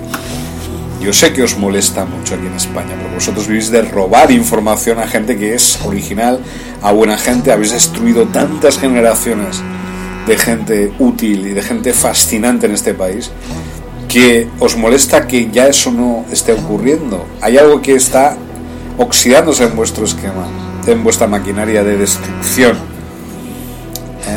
De, la luz. Pero la luz está aquí y la luz ha- ha venido para quedarse para establecerse aquí, os guste o no.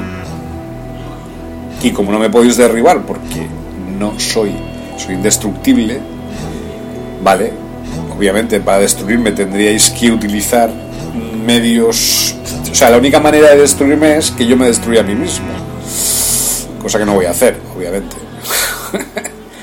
ya soy bastante experimentado, ¿vale? Entonces ahora vosotros mismos os vais a, a comer, o sea, no estoy hablando de vosotros y vosotras que me escucháis, sino de aquellos y aquellas que a lo mejor reciben los ecos de este podcast.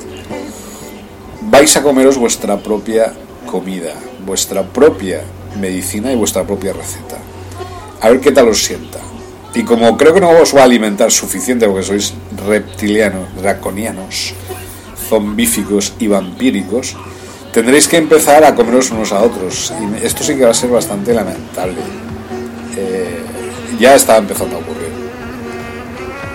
¿Vale? Y, yo me estoy frotando las manos viendo cómo os destruís. Luego, lados oscuros. Pues hay muchos lados oscuros que estoy empezando a pergueñar. Aquí en el Levante español, ciertos, ciertas sociedades secretas que ya hasta ahora conocía de alguna forma, pero no los tenía ubicados. En realidad hay como varias secciones y hay una que es muy negativa y que está bastante cercana al poder. Y esa es a la que yo creo que está con bastante miedo, que me ha provocado todos los problemas que yo he tenido con la ley y con el poder han sido por ese grupo de presión eh, negativa, por esos grupos de presión eh, sistémica, por esas eh, sociedades secretas que hay aquí en Valencia, que han intentado, de hecho hicieron en su momento, eh, intentar absolutamente destruirme y vamos, me hicieron la vida imposible y no me mataron porque vamos, porque yo, es imposible como os digo. Yo he recibido muchísimos atentados a mi vida. ¿Vale? Y yo no soy Fidel Castro, pero os lo puedo contar. mu- Son muchísimos. Ni uno, ni dos, ni tres, ni diez, ni veinte, muchos más. Y nunca han podido conmigo. Ningún tipo de, de organización. Ni grupo de presión. Pero este grupo de presión al cual me refiero, lo voy a llamar el grupo de presión X, por ejemplo, o Z, no sé, eh, es un grupo de presión que continúa y que tiene que ser, de alguna manera, tiene que ser sacado a la luz sus planes y de alguna manera tienen que empezar a disgregarse o empezar a plantearse el irse de aquí porque llegará un momento en que no, se, no podrán continuar con sus actividades. Esto sí que es algo directo lo que estoy haciendo ahora. Y esto es algo que forma parte del por qué yo estoy aquí. Desde hace años que me fui de España, pero fue para prepararme para este momento. Y es, destruir la cúpula de esas sociedades secretas y de esas organizaciones que están intoxicando y evitando que este proceso en el cual estamos muchas personas de buena fe y de buena intención en este tren eh, se produzca. Entonces no quieren que esto vaya a más. El último intento ha sido, bueno, intentar legalmente intentar destruir. Miren, eh, mirad, hay una cosa que es muy importante que tenéis que tener en cuenta en estos momentos, en este país, en España, estoy hablando en concreto, y es que debéis de usar la libertad de expresión. Da igual que haya una dictadura o que no se pueda, o que haya un estado de alarma, o eso obviamente es tan relativo en estos momentos como un, un- un plato de gelatina o de flan. No tiene ningún sentido. Así que usad vuestra libertad de expresión al máximo nivel, no os cortéis. Hacerlo de la mejor manera que os- lo sepáis hacer, sin vergüenza y sin ningún tipo de, cortapisas. Y si os lo tenéis que creer, pues muchísimo mejor, creéoslo a tope. ¿Vale? esa, es, esa es mi cuestión. Y estamos ya generando esa onda y esa onda de presión para acabar con toda esta gentuza que ha estado, como os digo, y sigue estando evitando que las cosas puedan, que la luz pueda aunque sea mínimamente, eh, sobre todo en la zona en concreto del Levante España, ¿vale? Lo tenemos clarísimo, quiénes son, dónde están, a qué se dedican, eh, con quién se relaciona, etcétera. Son grupos muy poderosos, ¿eh? la alta élite económica, empresarial, abogados, etcétera, jueces y tal. Pero también tenemos jueces, abogados, artistas, atletas que están en nuestro lado y que tienen el mismo poder o más que esta gente. Es como si estuviéramos en Star Wars, pero aquí en Valencia, ¿no? Más o menos. Pero bueno, esto es solo una parte de lo que yo vengo aquí a hacer. Aparte, no, ya han sido derrotados. Si estoy diciendo esto en estos momentos, es que ya han sido derrotados. Pero había que decirlo, porque yo creo que es necesario eh, precisamente para solucionar muchas cosas que han pasado en la comunidad valenciana en los últimos años. Cosas sin resolver. ¿Vale? No voy a decir casos concretos porque ya sabéis de qué estoy hablando. Pero todo esto está relacionado precisamente con toda esta sección muy concreta, no son tampoco muchos, pero son muy negativos. ¿Vale? Eso por un lado. Por otro lado, estamos y seguimos y continuamos eh, nuestra investigación, por supuesto, de todas las razas extraterrestres e intraterrenas, eh, con el esquema del sincronario del, del serpentario. Hoy es el día de los Gruxiditas, los grandes maestros de artes marciales del cosmos, del universo, los maestros de Yoda, de los niños de R, de Grogu, el de Mandalorian.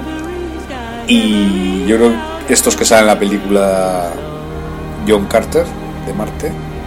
Y yo creo que es muy importante que continuemos en este, en este trabajo y con nuestro trabajo porque es absolutamente fascinante, necesario y nos está dando muchísimas satisfacciones y nos va a dar muchísimas más satisfacciones en este maravilloso año 2021, ¿por qué no? Tenemos que ser positivos y enviar luz a este año que comienza por- y ir a tope. Des- Desde, aquí, desde la base estoy en Lidia, ahora estamos en confinados, o sea, no podemos salir ni entrar, hay un cierre perimetral de esta población, ¿vale? Y bueno, y nada, pues son unos 15 días se supone, y aquí estamos, pues a la marcha. ¿Qué vamos a hacer? Han cerrado todos los bares, lo cual es bastante importante aquí, bastante trágico, pero bueno, sobreviviremos de alguna manera, como siempre hemos hecho. Y además aquí la gente son muy guerreros. Los guerreros iberos e iberas, liranos y liranas, no se rinden. Creo que estoy en el lugar adecuado, con las personas adecuadas. Estoy muy contento de... Creo que he acertado en el lugar, la ubicación en la cual debía desarrollar mi trabajo en todos los sentidos y en todas sus dimensiones y aspectos. Hay gente que le molesta la palabra dimensión, pues porque viene del demonio, de demon y tal, pero bueno, yo no tengo miedo a, usar todo lo que hay a nuestro abasto. Bueno, pues por favor, continuar como siempre, no os rindáis, seguir ahí adelante, no caigáis en eh, las infinitas trampas que hay. Eh, estamos aquí para ayudaros, no para ser líderes de nada o para ser eh, más que nadie. Somos cada uno hace su papel. Yo conozco el mío y cada uno pues sabrá el suyo. Yo tengo el que tengo y bueno pues habrá gente que le moleste y habrá gente que no. Pero no me van a hacer descender del trono. Eso os lo digo también. Vale, estamos en contacto pues con muchas personas importantes en este terreno, en estos campos. Y vamos a seguir adelante, eh, pese a quien le pese y, y la gentucilla pues irá desapareciendo obviamente porque no tienen nada que aportar. Nunca lo han hecho y nunca lo harán. Y está tranquilos y tranquilas, no nos vamos a dejar tampoco afectar por esas ondas de negatividad que han ido a saco a por nosotros, eso sí que os lo tengo que decir. Pero afortunadamente estoy aquí en buen sitio, aquí en la montaña, y, y aquí es imposible que puedan llegar esas ondas. ¿Vale? Así que con esta positividad y con esta certidumbre total de que vamos a vencerles, os dejo. Nos despedimos ya en el programa de hoy. Gracias por la escucha, de verdad. Sois increíbles, excepcionales, todos y todas y cada uno de vosotros y vosotras por estar ahí. La resistencia continúa 2021, planeta intraterreno 2021, calendario gregoriano, claro, a por ellos.